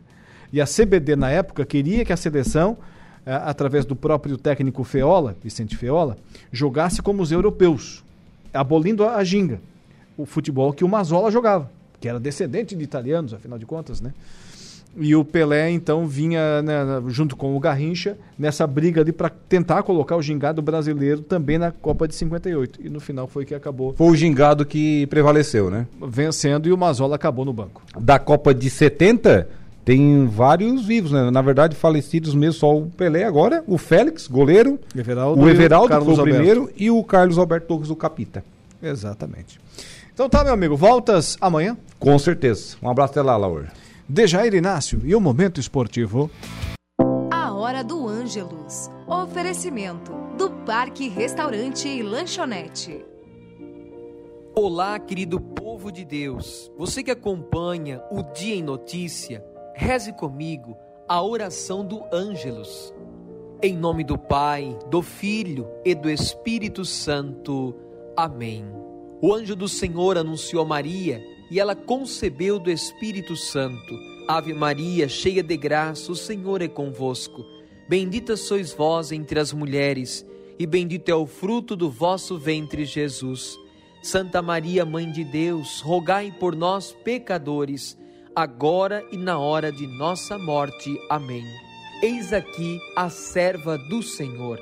Faça-se em mim segundo a vossa palavra. Ave Maria, cheia de graça, o Senhor é convosco. Bendita sois vós entre as mulheres, e bendito é o fruto do vosso ventre, Jesus. Santa Maria, Mãe de Deus, rogai por nós, pecadores, agora e na hora de nossa morte. Amém. E o Verbo de Deus se fez carne e habitou entre nós. Ave Maria, cheia de graça, o Senhor é convosco. Bendita sois vós entre as mulheres, e bendito é o fruto do vosso ventre, Jesus. Santa Maria, Mãe de Deus, rogai por nós, pecadores, agora e na hora de nossa morte. Amém. Rogai por nós, Santa Mãe de Deus, para que sejamos dignos das promessas de Cristo. Oremos. Infundi, Senhor, a vossa graça em nossos corações, para que, conhecendo pela anunciação do anjo a encarnação de vosso Filho bem-amado, cheguemos por sua paixão e cruz à glória da ressurreição por Cristo nosso Senhor. Amém. Glória ao Pai, ao Filho e ao Espírito Santo, como era no princípio, agora e sempre. Amém. Que Deus os abençoe, proteja a sua família, em nome do Pai, do Filho e do Espírito Santo. Amém. Que Deus os abençoe e até amanhã, se Deus quiser. Você ouviu A Hora do Ângelos direto da Paróquia Sagrada Família da Cidade Alta.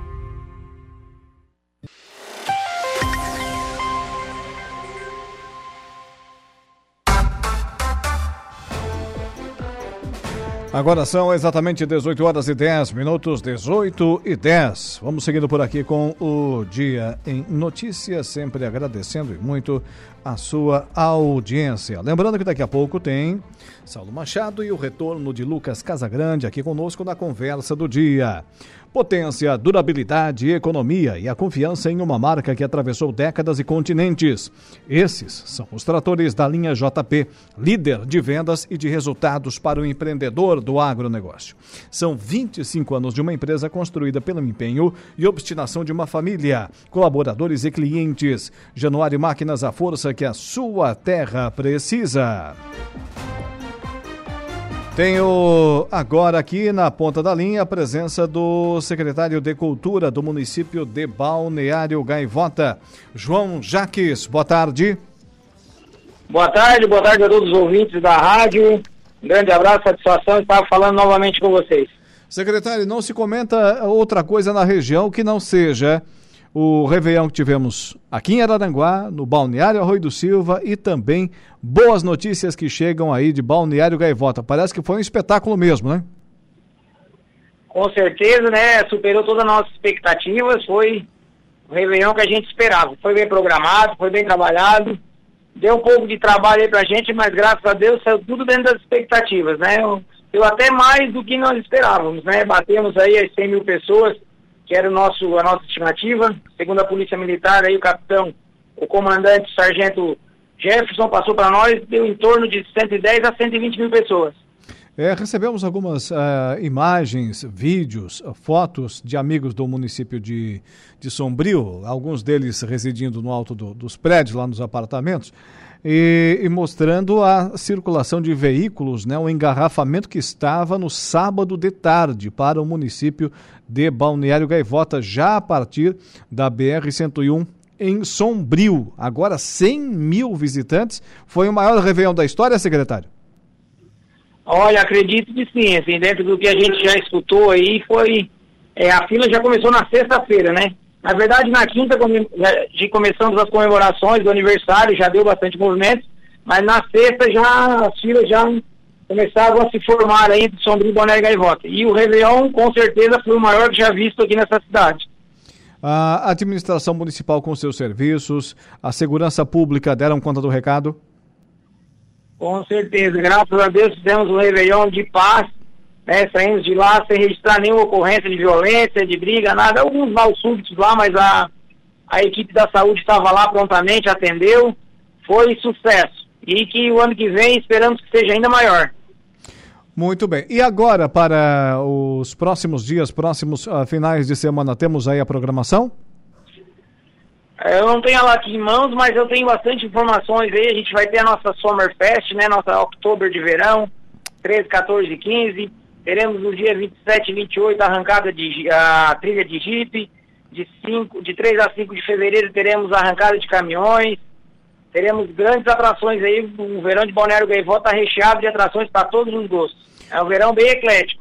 Sim, hoje quem é o, o, visitante, quem é, além, é claro, obviamente, dos moradores de Balneário Gaivota e, e de Sombrio, é, tirando esses dois municípios, quem vai para Balneário Gaivota? É o, o, turista aqui da nossa região, o visitante de Jacinto Machado, de Turvo, de Santa Rosa, de São João do Sul, de Praia Grande e, e gaúchos, muitos gaúchos aí, secretário? É, a nossa, a nossa grande maioria, até dos nossos residentes, né? Hoje saiu o novo, novo número do censo aí, estamos em torno de 16 mil pessoas uh, 70% é oriunda do Rio Grande do Sul, né? Então, assim, o nosso, nosso, a nossa população sai de 15 mil para 80 no verão e a grande maioria é oriunda do Rio Grande do Sul, sim. Portanto, as lojinhas aí de, de conveniências, os supermercados têm que reforçar bastante a, o estoque de, de, de, mate aí, né, secretário? Para é, o pessoal do Rio Grande do Sul fazer, fazer o chimarrão. É, muito bem. E no que diz respeito à infraestrutura, o município está preparado?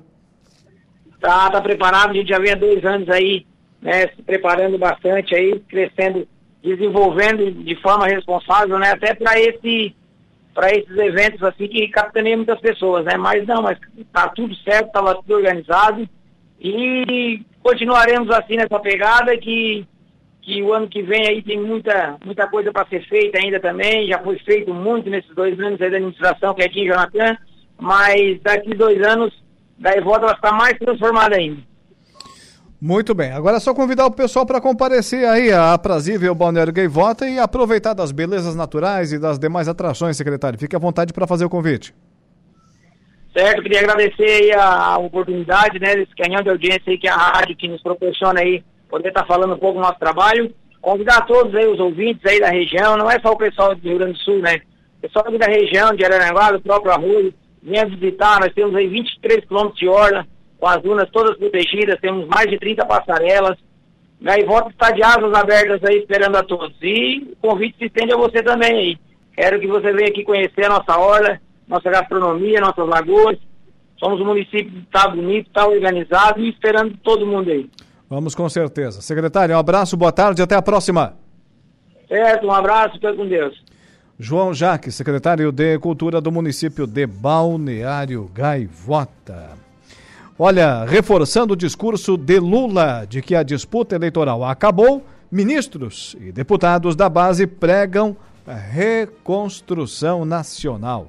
Repórter Rita Sardi. Um dos apoiadores do presidente Luiz Inácio Lula da Silva, o deputado federal eleito por Santa Catarina, Pedro Kizai, do PT, participou neste domingo da posse no Congresso Nacional. Perguntado sobre a relação do presidente Lula com o novo governador do estado, Jorginho Melo, Pedro Kizai reforçou a ideia que a relação será republicana, independente de ideologia. O governador tem um perfil de uma posição política, agora não, agora ele vai governar Santa Catarina, o presidente Lula vai governar o Brasil e vai fazer a relação republicana. Acabou a eleição. Agora é respeito a cada estado, independente da democracia que o definiu no seu governo. Relacionar-se com os prefeitos, via FECAM, Federação Catarinense dos Municípios, todas as prefeituras têm uma relação direta com o governo federal e com certeza o presidente Lula vai acolher todos os prefeitos na marcha dos prefeitos aqui a Brasília. E terceiro lugar, com a sociedade, com as entidades, com a entidade empresarial, com a entidade dos trabalhadores do campo e da cidade, para fazer o que? A escuta, onde mais está doendo o calo do nosso povo catarinense, para que o governo federal e quero, como deputado federal, representar Santa Catarina junto do governo do presidente Lula. O ministro-chefe da Secretaria de Comunicação do governo Lula, o deputado federal mais votado do PT gaúcho, Paulo Pimenta, vai na mesma direção coração.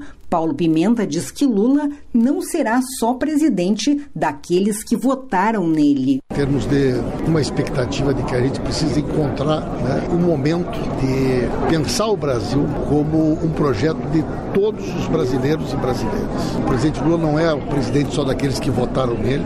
Nós precisamos superar esse ambiente de ódio, de intolerância. E a mensagem do presidente Lula certamente será uma mensagem nessa direção, de união nacional. Não há nenhuma intenção, nenhuma disposição de fazer nenhum movimento que não vá nessa direção. Paulo Pimenta falou ainda sobre os desafios que terá à frente da Secretaria de Comunicação do novo governo. Eu acho que o grande desafio da Secretaria de Comunicação do governo federal é recuperar a capacidade do governo enquanto difusor de informações com credibilidade. O, o governo federal, do ponto de vista da comunicação, ele tem três objetivos. O primeiro é prestação de serviços.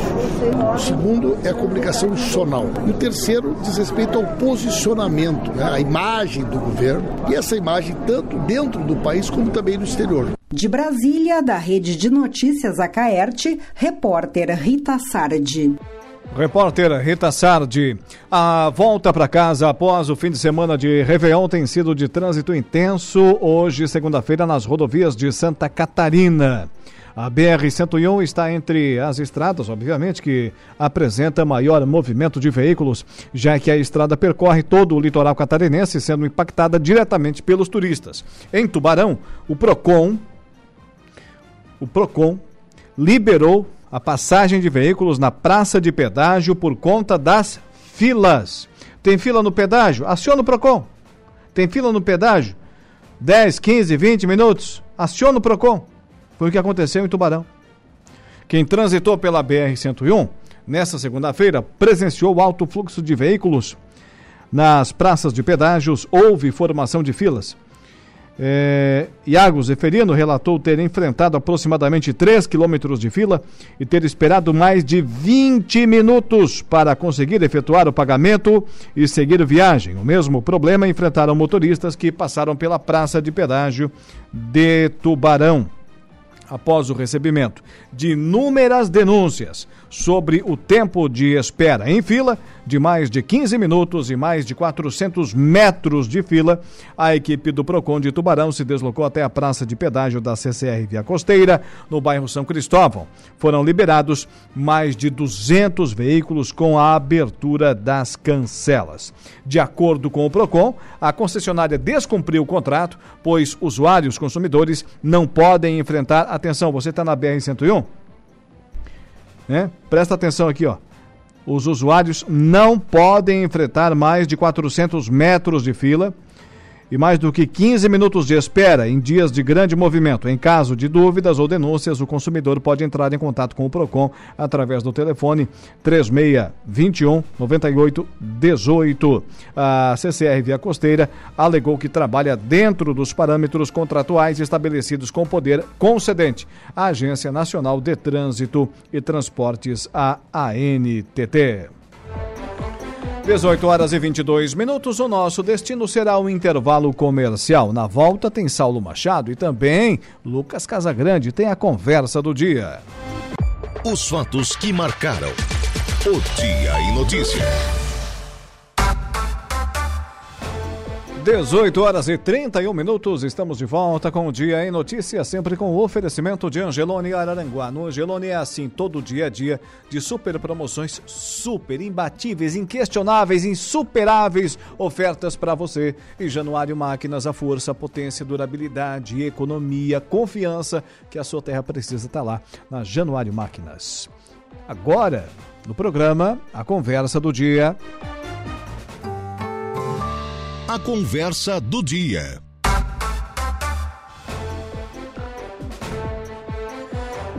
Muito bem. Senhores, Réveillon, é, morte do Pelé, é, morte do Papa Bento XVI, posse do Lula. Olha, um final de ano repleto de, de informações e de coberturas jornalísticas. Boa tarde, Saulo Machado. Boa tarde, seja bem-vindo novamente, Lucas Casagrande. Boa tarde, boa tarde a todos. Boa tarde, boa tarde, Saulo, boa tarde, Alaor, boa tarde a todos os ouvintes. Colocar na lista aí também posse do Jorginho Melo no governo do Estado. Sim, sim. É, Bastante movimentação. Pelé nem vou falar mais, né? A mídia nível nacional não para de não fala outra coisa, né? O cara o cara pediu para ser embalsamado e só ser enterrado depois que o Lula assumisse. Então, os bolsonaristas estão pé da vida com, com o Pelé, né? Uns já dizendo que já vai tarde, outros não sei o quê. Aquela... Ah, já nem é mais tão rei do futebol assim. Ah, já nem jogou tanta bola assim é, assim também. Até o Zico era melhor é que ele. O cara é negão e é Lula. Pô, daí não dá, Pelé, acabou. É essas coisas. Ah, é uns amor que não dá. Né? Amor pra durar é. pouco, né? Mas acontece, né? são essas coisas aí que a gente vê. Né? Eu vi um vídeo do, do Exército postando lá um toque da, da alvorada no, no Twitter. o pessoal do Bolsonaro que quem é que tá tocando trombeta a hora dessa? Tem que estar tá invadindo tudo. As pessoas acham que as coisas são fáceis assim. Não, não são fáceis assim. Algumas coisas não tem como explicar. Como é que o Bolsonaro me explica que a urna eletrônica não roubou quando ele se elegeu? Ou então roubou e ele não reclamou. Daí não, vamos anular a eleição toda. Não, só o primeiro turno. Só o segundo turno? Como assim? Não dá, né? Só, só, de, só de presidente, deixa os governadores, os deputados. É, é, daí não interessava. E essa questão do Congresso, ah, o Bolsonaro fez maioria. Uma ova, o Lula vai lá e vai comprar ah. todo mundo, escreva já está fazendo isso. Na semana passada já entrou a União Brasil, isso. entrou o PSD e o MDB já entraram. União Brasil, a gente está falando aí de alguns é, bem próximos ao Bolsonaro que foram para União Brasil, né? Sim, Sim Sérgio imagina. Moro. Sérgio Moro. Sim, Sérgio Moro. Então, então, ó, o rei, moço, rei morto, rei posto, acabou, deu, vamos para casa, acabou. Né? Se bem que eu acho que quem deveria entregar a faixa presidencial para o Lula não era o Bolsonaro, nem o Mourão, nem ninguém e sim o Alexandre de Moraes. Ele é responsável direto por isso. ele calou, a, né? ele calou a boca de quem falou mal do Lula. Ele calou a boca da nação. Ele criou algo que não existia na Constituição, que é o crime de opinião e o crime de você se de manifestação. Então, ele deve entregar. Ele que fez esse grande trabalho, quem fez foi o STF. Primeiro tirou o Lula da cadeia e depois calou a boca de todo mundo. Então, quem começou termina. Eu para mim o Alexandre de Moraes devia entregar a faixa para o Lula, sem dúvida. E engraçado que ele foi bastante aplaudido ontem, né? Mas lógico! ah, se eu sou do PT, tu acha que eu vou vaiar o cara? Para, né, ô Lucas? Tá de sacanagem comigo, né? Os caras tiram o é, meu candidato da cadeia. Fazem o que fizeram a eleição inteira, cala a boca de todo mundo, manda prender. Aí eu vou, olha, o cara é nosso, né? Ah, para aí, o cara é nosso, tá louco? Joga no meu time, eu não vou tocar a bola para ele? Claro. claro que vou. É lógico. Se não tem a dúvida. Mas essa questão do combustível, eu não estou nem aí quem é o culpado, que agora o Lula já deu explicação que não, que o Bolsonaro, não sei o quê, quem foi para jogar na nossa. Só sei que subiu, então baixa. Só sei que subiu, então baixa. Não quero saber se foi o Lula, se foi o Bolsonaro. Agora, o Haddad pediu para o Bolsonaro deixar para o novo presidente renovar isso daí. E o que, é que o, o sindicato dos, do, do, eh, dos postos de combustível de Santa Catarina está dizendo? Já receberam com aumento. Foram Sim. comprar, já, já veio com aumento. Porque até ali não tinha assinado a prorrogação. Assinaram dia primeiro. Daí, seu Haddad, o senhor já começou desse jeito, seu Haddad? Ai, seu Haddad. Ai, seu Haddad. Primeiro dizer o seguinte, né, Saulo? Quem entra no governo entra com a responsabilidade de resolver os problemas, independente de Sim. quem é, né? Então, se agora, se agora, se agora é o Lula o governo, é ele e a equipe dele que vão dar a volta, né? Eu não quero saber quem é o culpado. Exato. Aliás, eu quero saber quem é o culpado, né? Até pra... é, mas sim, é, eu quero saber quem é que vai resolver, né? Então, quem é isso que eu tô dizendo. Quem, quem pra mim não interessa. Se, ah, o Bolsonaro tentou botar na conta do Lula. Não, mas o Lula podia. Não sei, eu quero que resolvam vão lá e digam, ó, devolve. Ah, barbada, devolveu o dinheiro que foi. Eu quero ver baixar. Porque o Lula já disse hoje numa entrevista que é contra esse negócio de, limitar aí o ISMS. Então é sinal que ele vai liberar. E se ele liberar, eu quero ver como é que vai baixar. Ah, deixa a gente tomar conta da Petrobras, não chegamos lá ainda. Meu Deus, eu não quero nem ver. Tudo bem. Vamos lá, vamos lá. Vamos em frente. Que que temos Aqui mais em Santa Catarina, ontem o Jorginho Melo foi, foi empossado e apresentou boa parte do seu, do seu secretariado, né? Um secretariado é. bastante técnico do, do Jorginho, né? Bastante técnico. Hoje o prefeito Éder Matos disse, olha, e aí o prefeito Éder disse uma coisa interessante hoje, né? O, o sentimento que ele tem é de que o foco do Jorginho Melo será é, saúde e educação, nesta, nesta ordem, né? Saúde e educação, até porque saúde foi o, o calcanhar de Aquiles do governo Moisés, né? Foi onde mais foi. teve problema, então tem, tem que fazer essa frente agora e já entra acelerando com essa questão da, da educação, já, já falou ontem, né, no segundo semestre, que é lançar esse programa aí de. A educação foi a maior gratuita. proposta dele é, de campanha, né? Já quer lançar no segundo semestre aí esse programa de, de faculdade gratuita, e isso coloca a infraestrutura num terceiro plano. Nem, primeiro, não tem secretário, né? Acho que me parece que essa questão do secretário de, de infraestrutura tá para negociar com a Assembleia também, né? É, tem margem ali para negociar com a, com a Assembleia é, que elege a sua presidência no dia 1 de fevereiro. E, mas parece que coloca a infraestrutura no terceiro plano. Né? Não, não, não é a prioridade número um nem a número dois do Jorginho Melo. Primeiro, uma observação nessa questão, que a educação não foi maltratada pelo governo Moisés, não. Deu 5 mil de salário para os professores, investiu como nunca nas escolas do Estado, que diz que a saúde Isso... foi o calcanhar de Aquiles, né? Ah, não, pois é, não, eu não estou dizendo, eu estou dizendo, eu não estou contestando o que você disse, eu estou contestando a, a, a, porque ele, é, so, ele quer mudar a educação sob a ótica do Jorginho Melo. Claro, claro. Ah, já a saúde é diferente, a saúde foi terrível, a saúde foi horrível. E aí sim, foi uma coisa que, né, aquela pandemia, quando começou, foi uma coisa horrível. Queriam botar aquele é, hospital de campanha lá em Itajaí, iam gastar 105 milhões, depois os 33 milhões que sumiu, deu aquela confusão. Na educação, não. É uma questão de que o Jorginho Melo tem uma outra visão. Né? E eu, Lucas, eu tenho para mim que, por melhor que o Jorginho Melo vá, ele não vai entregar obras como entregou o Moisés. Não vai. E tenho dúvidas, tenho muitas dúvidas se essas obras que começaram vão terminar. Não sei. Eu, eu quero, eu estou torcendo que sim. sim. Mas eu, eu tenho, fico o pé atrás. Fico com o pé bem atrás. Ah, e você é tem razão, sua observação foi perfeita. Infraestrutura, não, espera mais um pouquinho.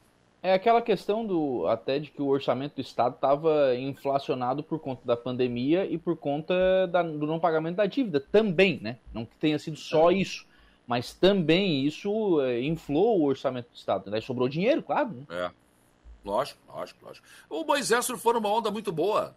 O Covid. Os, os governadores, né? não só o Moisés. Ah, né? vou, já que estamos falando daqui, vou falar daqui. Eu posso falar do Eduardo Leite, que eu vi o discurso dele Sim. na posse. Ah, vai mentir assim na caixa prego, né? A nossa administração conseguiu. Que conversa é essa? Veio o dinheiro do Bolsonaro, deu para o Covid, eles gastaram uma merreca no Covid, botar as contas do governo em dia, foi o que fizeram. Ele fez lá também, o Eduardo Leite. Então não vem enganar o tio aqui. E o Moisés também surfou nessa onda. E por incrível que pareça, houve um aumento na arrecadação do Estado também. Então, ele trabalhou com caixa. E aí, meu nego, eu, o administrador a gente vê quando não tem dinheiro. Aí o cara tem que ser bom. Agora, com dinheiro, tu, só se tu te atrapalhar em lugar largo, né? Aí, aí tu é muito ruim, né? É, na verdade, nessa questão de, de obras, o, o, Carlos Moisés, aqui na nossa região, trabalhou bastante e ele subiu muito a régua, né? Subiu muito a régua. O Jorginho Melo, um... para fazer só parecido, que... vai ter que, olha, ter um desempenho espetacular. Mas só que tem uma coisa, Laura. Qual nada. é a obra que terminou? Ah, isso sim. Ah, pois é. Mas Essa é transformou é o Estado num canteiro de obras. De anúncio foi melhor. Ele começou, mas não terminou nenhuma obra. Né? É. E aí a gente vai ver agora. O Jorginho Melo cansou de dizer que eram obras eleitoreiras. Né? E se eram obras eleitoreiras, eu, como governador, não sei se vou querer terminar. Eu vou passar um pente fino e ver o que, que eu termino e o que, que eu não termino. Ah, mas tem contrato. Essas coisas eu já vi obra que está com contrato assinado não acontecer. A gente já viu, não é? Ah, não, mas o recurso estava garantido. Não, mas não tem mais, acabou. O Estado quebrou, não tem mais dinheiro. Essas coisas, a gente já viu. Ah, então tem é. isso é uma coisa que vai acontecer agora em qualquer governo que vá começar. Aí vale pro, pro Lula, pro Bolsonaro, pro Eduardo Leite, pro Tarcísio de Freitas, para qualquer um, né? Todo mundo é. vai pintar agora a coisa pior do que ela realmente é, né? Pra começar dizendo o seguinte, oi, peraí, não é assim, calma, deixa eu ver aqui. o Lula, no discurso dele ontem, falou que tinha 14 mil obras paradas no, no, no, país, que não foram tocadas adiante pelo, pelo Bolsonaro. Tem esse discurso agora, né? Não só na, na, na, presidência da República, mas em todos os estados, naqueles que mudaram o governo, como é o caso aqui de Santa Catarina. O Lula está reclamando do quê? Eles deixaram como o governo? Ah, ó, ó para aí. Tá de brincadeira comigo, né, Lula? Tá de sacanagem, né, o sapo barbudo. Ah, não pode, para! Desculpa, desculpa. Não, não, não, não. Não, não, não. Para, para, para. Vou Não chamar o. Bozo de Bozo. Vai equilibrar, vou chamar o Bozo de Bozo. É, Não, te era cuida, isso. te cuida. Aliás, a internet é uma coisa. O Xandão deve ficar louco com essas coisas, né? Eh, Quer dizer, essa eu acho até que ele gostou, né? Porque botaram lá um avião, né? Presidencial voando, assim. Verás que um filho teu não foge à luta embaixo. Fugiu. Não, deixa, Fugiu. ele tá- não, deixa ele estar certo. É, fugiu. Ó, o, Se- o Mourão que deu o discurso final, né? Quem, quem deu o discurso final de, da, do Oh. governo a- a- anterior foi o Mourão, né? E não agradou, né? Nem um lado nem o outro. Ele conseguiu, Ele acertou, ele errou todo mundo. Conseguiu ficar de mal com todo mundo. Então o cara é fantástico. E agora você vai ver muita gente que eu sou Bolsonaro e daqui a pouco não é mais. A gente já viu isso antes. O, o próprio Mourão, né? Sim, qual é a novidade? O discurso dele foi assim. Meu Deus do céu, tá louco? Mourão, Mourão virou político, né? O, Sim, sim. o que que ele, resumindo o discurso dele, o que que ele falou? Ó, Bolsonaro saiu, gente. Se ele não for candidato em 2026, eu tô aqui, hein? Resumindo, o discurso dele foi isso. E se ele for, eu também sou candidato, pode escrever. Para. Tá de brincadeira, rapaz. Rei morto, rei posto, é o que se diz. Rapaz, quero falar um pouco sobre o Morro dos Conventos, porque essa virada do ano, pela primeira vez, eu saí de casa e fui, fui ver o que ia acontecer no morro. Até porque estávamos, estávamos numa situação de que não ia haver nada. Que atrasou tudo. O diretor de turismo que estava, que já não está mais, né? É, comeu uma mosca de asa aberta, né? E demorou. Aí houve uma reunião, o Sandrinho Ramos assumiu essa, essa responsabilidade juntamente com o Emerson Almeida, com, enfim, montou uma equipe ali, vamos, vamos fazer, vamos fazer, vamos. Enfim. E conseguiu montar uma programação assim de última hora. E conseguiu pegar o Chimarruts pela. Olha. Eles usam dread, né? Eles usam dread, né? Então, pelo dread. Puxaram aqui, veio e tal. E montaram ali uma programação das 18h30 à meia-noite, fogos e depois do- da meia-noite. Conseguiram fazer isso e montaram uma estrutura rápido. Eu não sei como é que conseguiram fazer tanta coisa em pouco tempo. Eu vi imagens, tinha bastante gente, hein? Imagina. Lotou. Não, Chimarruts, né? Chimarruts é um show de expressão nacional.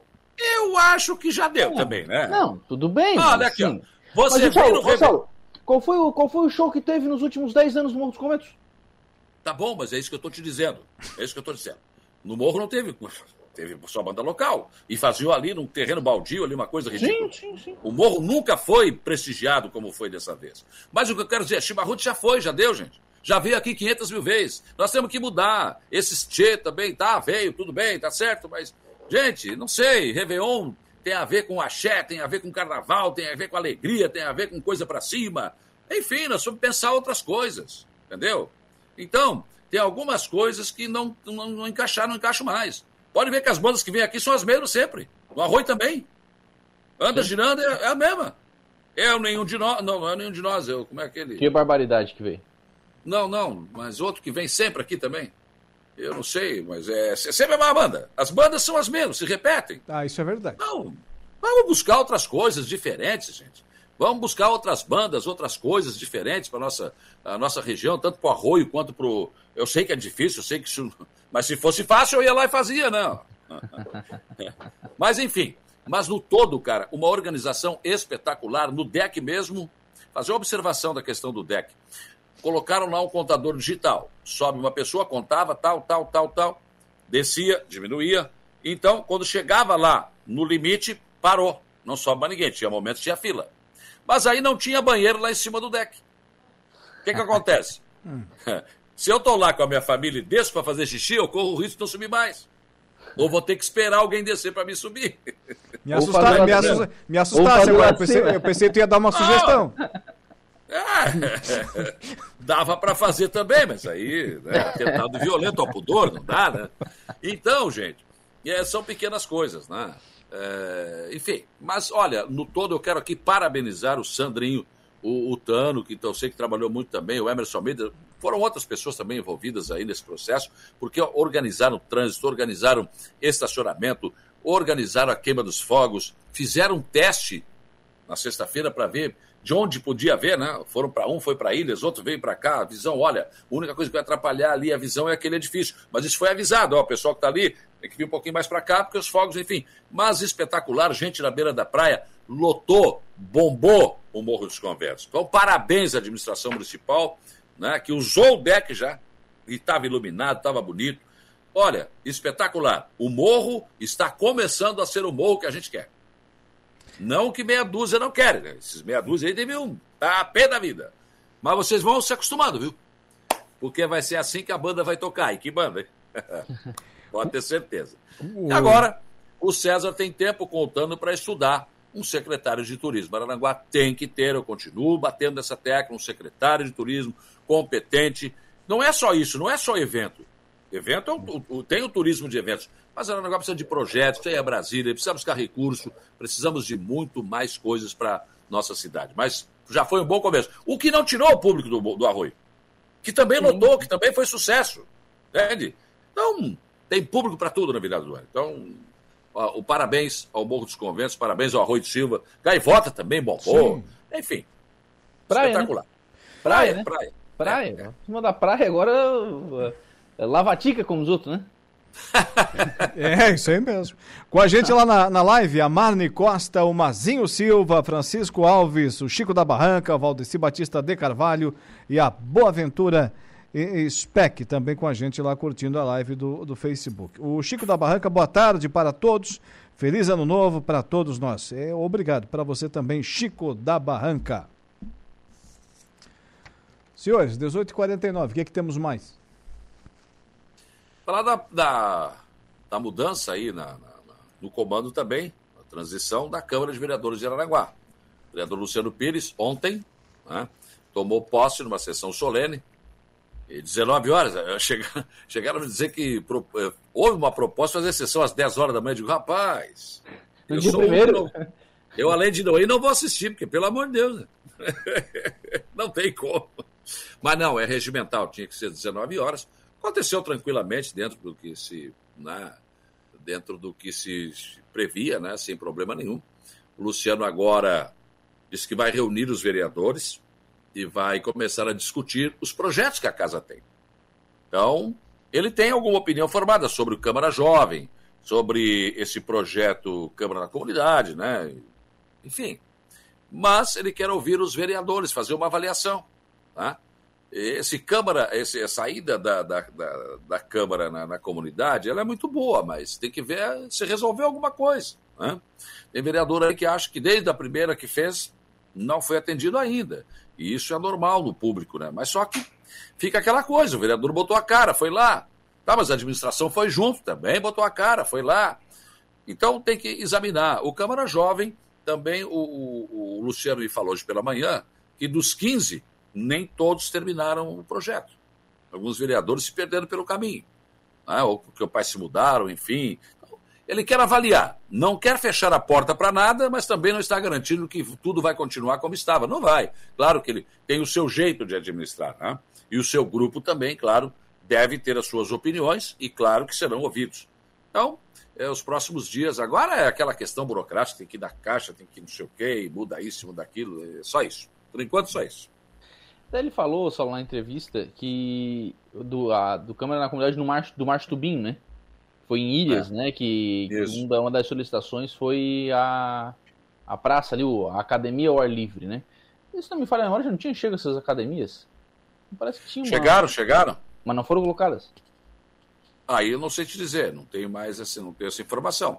Mas haviam chegado, sim. Eu não sei quantas.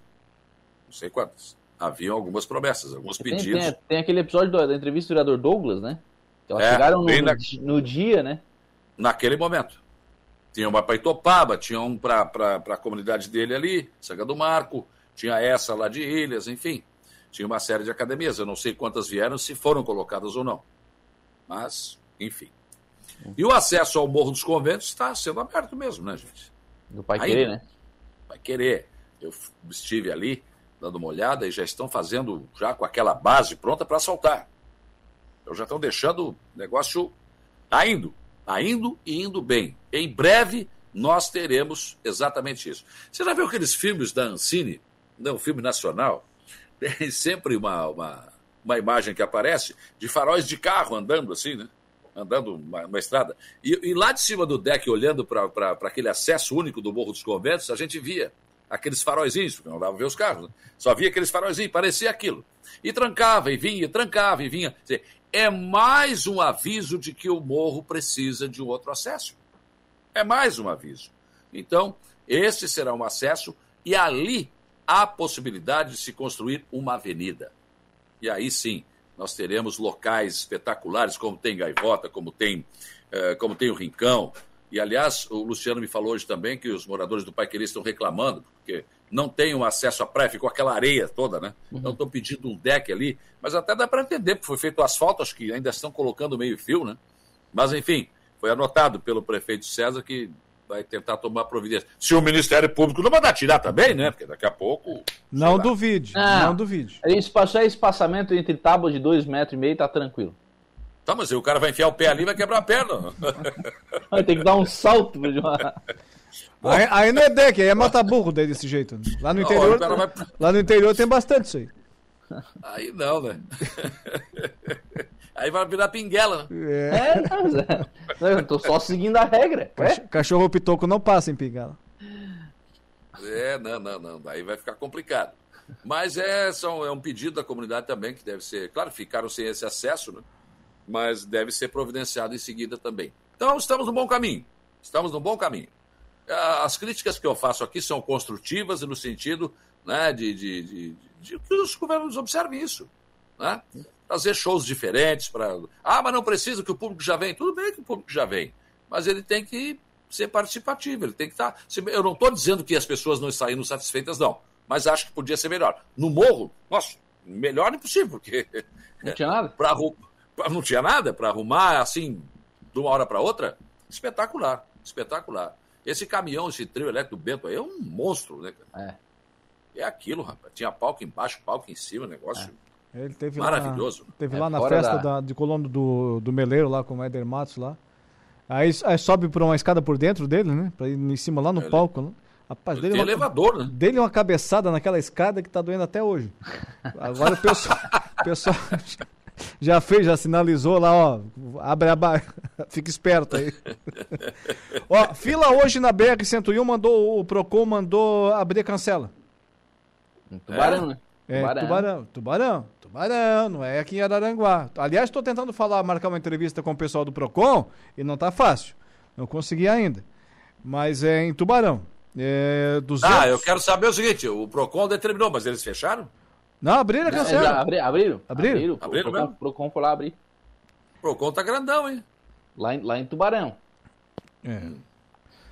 400 metros ou 15 minutos é o, o, máximo permitido de espera. Passou disso, pode acionar o PROCON que ele vai lá, se der certo. 200 mil carros em quatro dias passou lá. Faz a conta. Quanto é que deu de pedágio? Eu tô ah. falando, eu não sou contra o pedágio, eu queria uma cancelinha só para mim e não me dão. Uma do cantinho ali, aquela, ah, aquela lá. Lá na Amazônia o pessoal tapa buraco lá com uma pazinha lá, uma pazinha de juntar, fica lá tapando buraco e recebe uns trocados lá, o pessoal lá no meio da floresta. É quase um pedágio.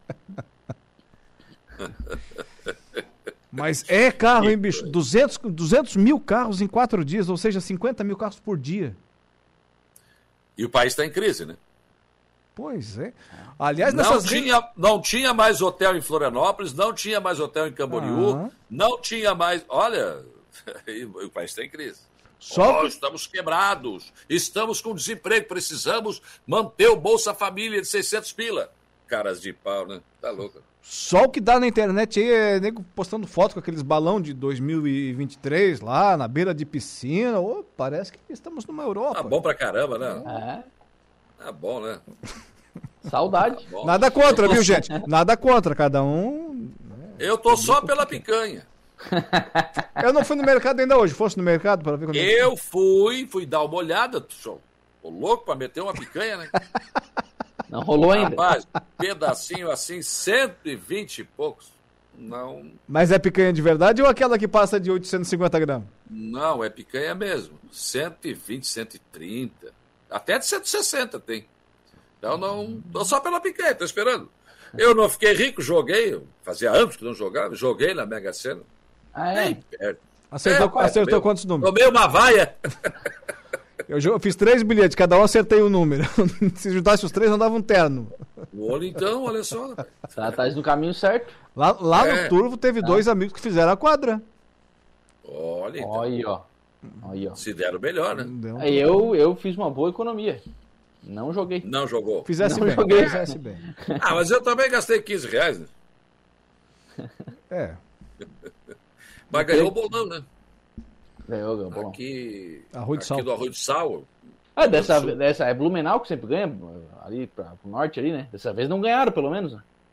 Ou estão ganhando mesmo, ou tem gente lavando dinheiro lá, não sei não.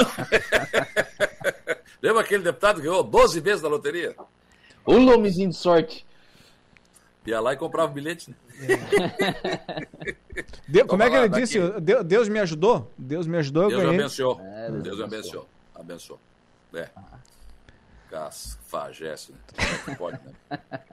Cara de Picareta. pau. Picareta, cara de Picareta. pau. Eu vou te contar. Picareta.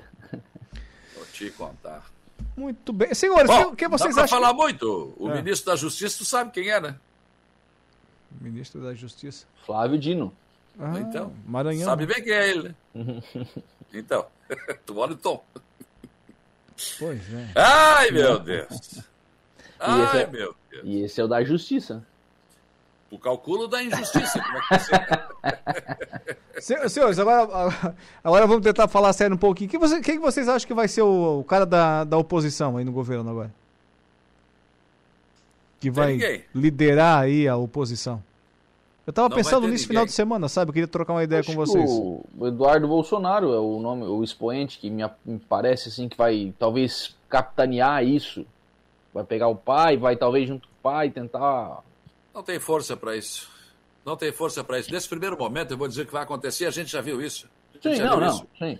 Vamos começar todo mundo aquele discurso e vamos esquecer, vamos, vamos. O Tarcísio já disse, fui eleito pelo. Agradeço ao Bolsonaro, mas quero ter um bom relacionamento com o Lula, acho que vou ter, eu preciso do governo, o governo precisa de São Paulo e tal.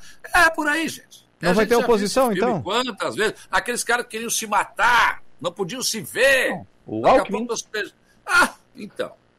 Não, quer dizer, ah não, mas temos maioria no Congresso, vamos mudar, acabar com o planeta. Não vão acabar com nada. Não vão. Não vai acontecer nada disso. O Lula é o presidente. E ele vai mandar nesse país. O que tá? acabou foi a E no- manifestação. os nossos direitos serão tolhidos cada vez mais. Você não vai poder falar. Sabe? Você não vai poder falar mais. Bom, já não pode hoje. né? Não pode hoje. Mas vai apertar mais ainda. Vocês vão ver o que vai acontecer. Bom, o Lula falou o que ia dizer. Ele disse o que ia fazer, né? Então tá. O que, o que acabou foi a manifestação na frente do- dos quartéis aí, né? O pessoal sei, só que- escolheu tudo e... Mas se os caras continuassem lá, pelo amor de Deus, né? Eu vi postagem ontem no sol daqueles, cara, lá 11h30 da manhã, dia 1 sabe? É assim, ó, eu não vou ridicularizar Não, como não os tô- petistas não estão tô fazendo, fazendo- não tô os petistas fazendo isso. também ficaram um tempão lá em- em- no Paraná, em Curitiba, "Ai, Lula livre, Lula livre. Imbecis também que ficaram lá esse tempo todo. né? É. Então, quer dizer, é, a paixão tem de um lado, tem do outro. E aí é aquela história, cada um, né? Eu não vou criticar porque, sei lá, o cidadão sentiu no seu, eh, no seu íntimo que, que devia fazer isso e fez. Então, tudo bem. Se o cara tá lá, tá atrapalhando a vida de ninguém, deixa o cara lá. Sou contra quando começa a trancar rodovia, Sim, aí é outra sim. história. Mas o cara tá na frente do quartel, o problema é dele, ele acredita nisso. Né? Agora, eu disse isso algum tempo atrás aqui. Agora vai começar a cair as máscaras, aqueles caras que ganharam milhões de seguidores na rede. Olha, tem uma informação aqui do ministro. Inventar um general, gente. Cara fantasiado de general. Ah, cadê o Zé Trovão? Você elegeu deputado federal e ó, deu. Não, Passou. Foi pra casa. Foi diplomado casa, com a cara- tornozeleira no- na, na perna. Aí daí o cara já foi preso e tal, tá em casa, acabou. Ah, continua sendo Bolsonaro uma ova. Uma ova. Entendeu? É outro que se elegeu nas, nas, na- na- nas ondas do Bolsonaro É. aí. Enfim, e é isso que a gente já viu muitas vezes, vai ver de novo. Não vai mudar o, o script não. aí do filme. Não vai, não vai. Então tá, senhores. Vamos lá, 19 horas em Brasília. Amanhã Lucas Casagrande aqui? Sim. Ah, tu, tu acredita, Salaú?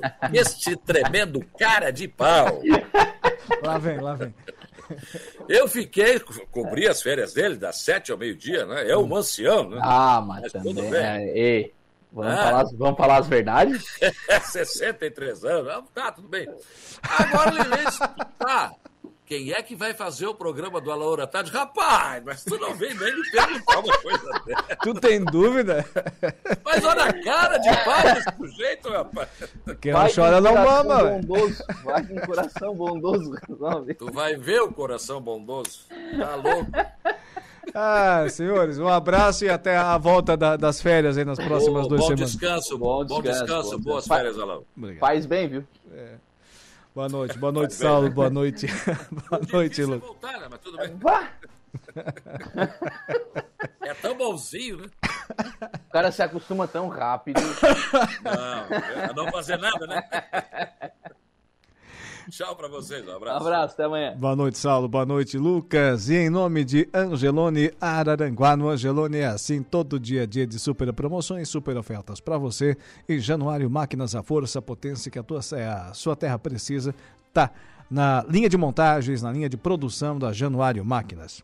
Hoje a gente entra aí num período de férias, nas próximas duas semanas. Quem estará aqui nesse horário fazendo companhia para você será Lucas Casagrande. Estaremos de volta logo após esse período, sempre com o nosso Dia em Notícia. Uma ótima noite e até lá. O Dia em Notícia. De segunda a sexta, às quatro da tarde.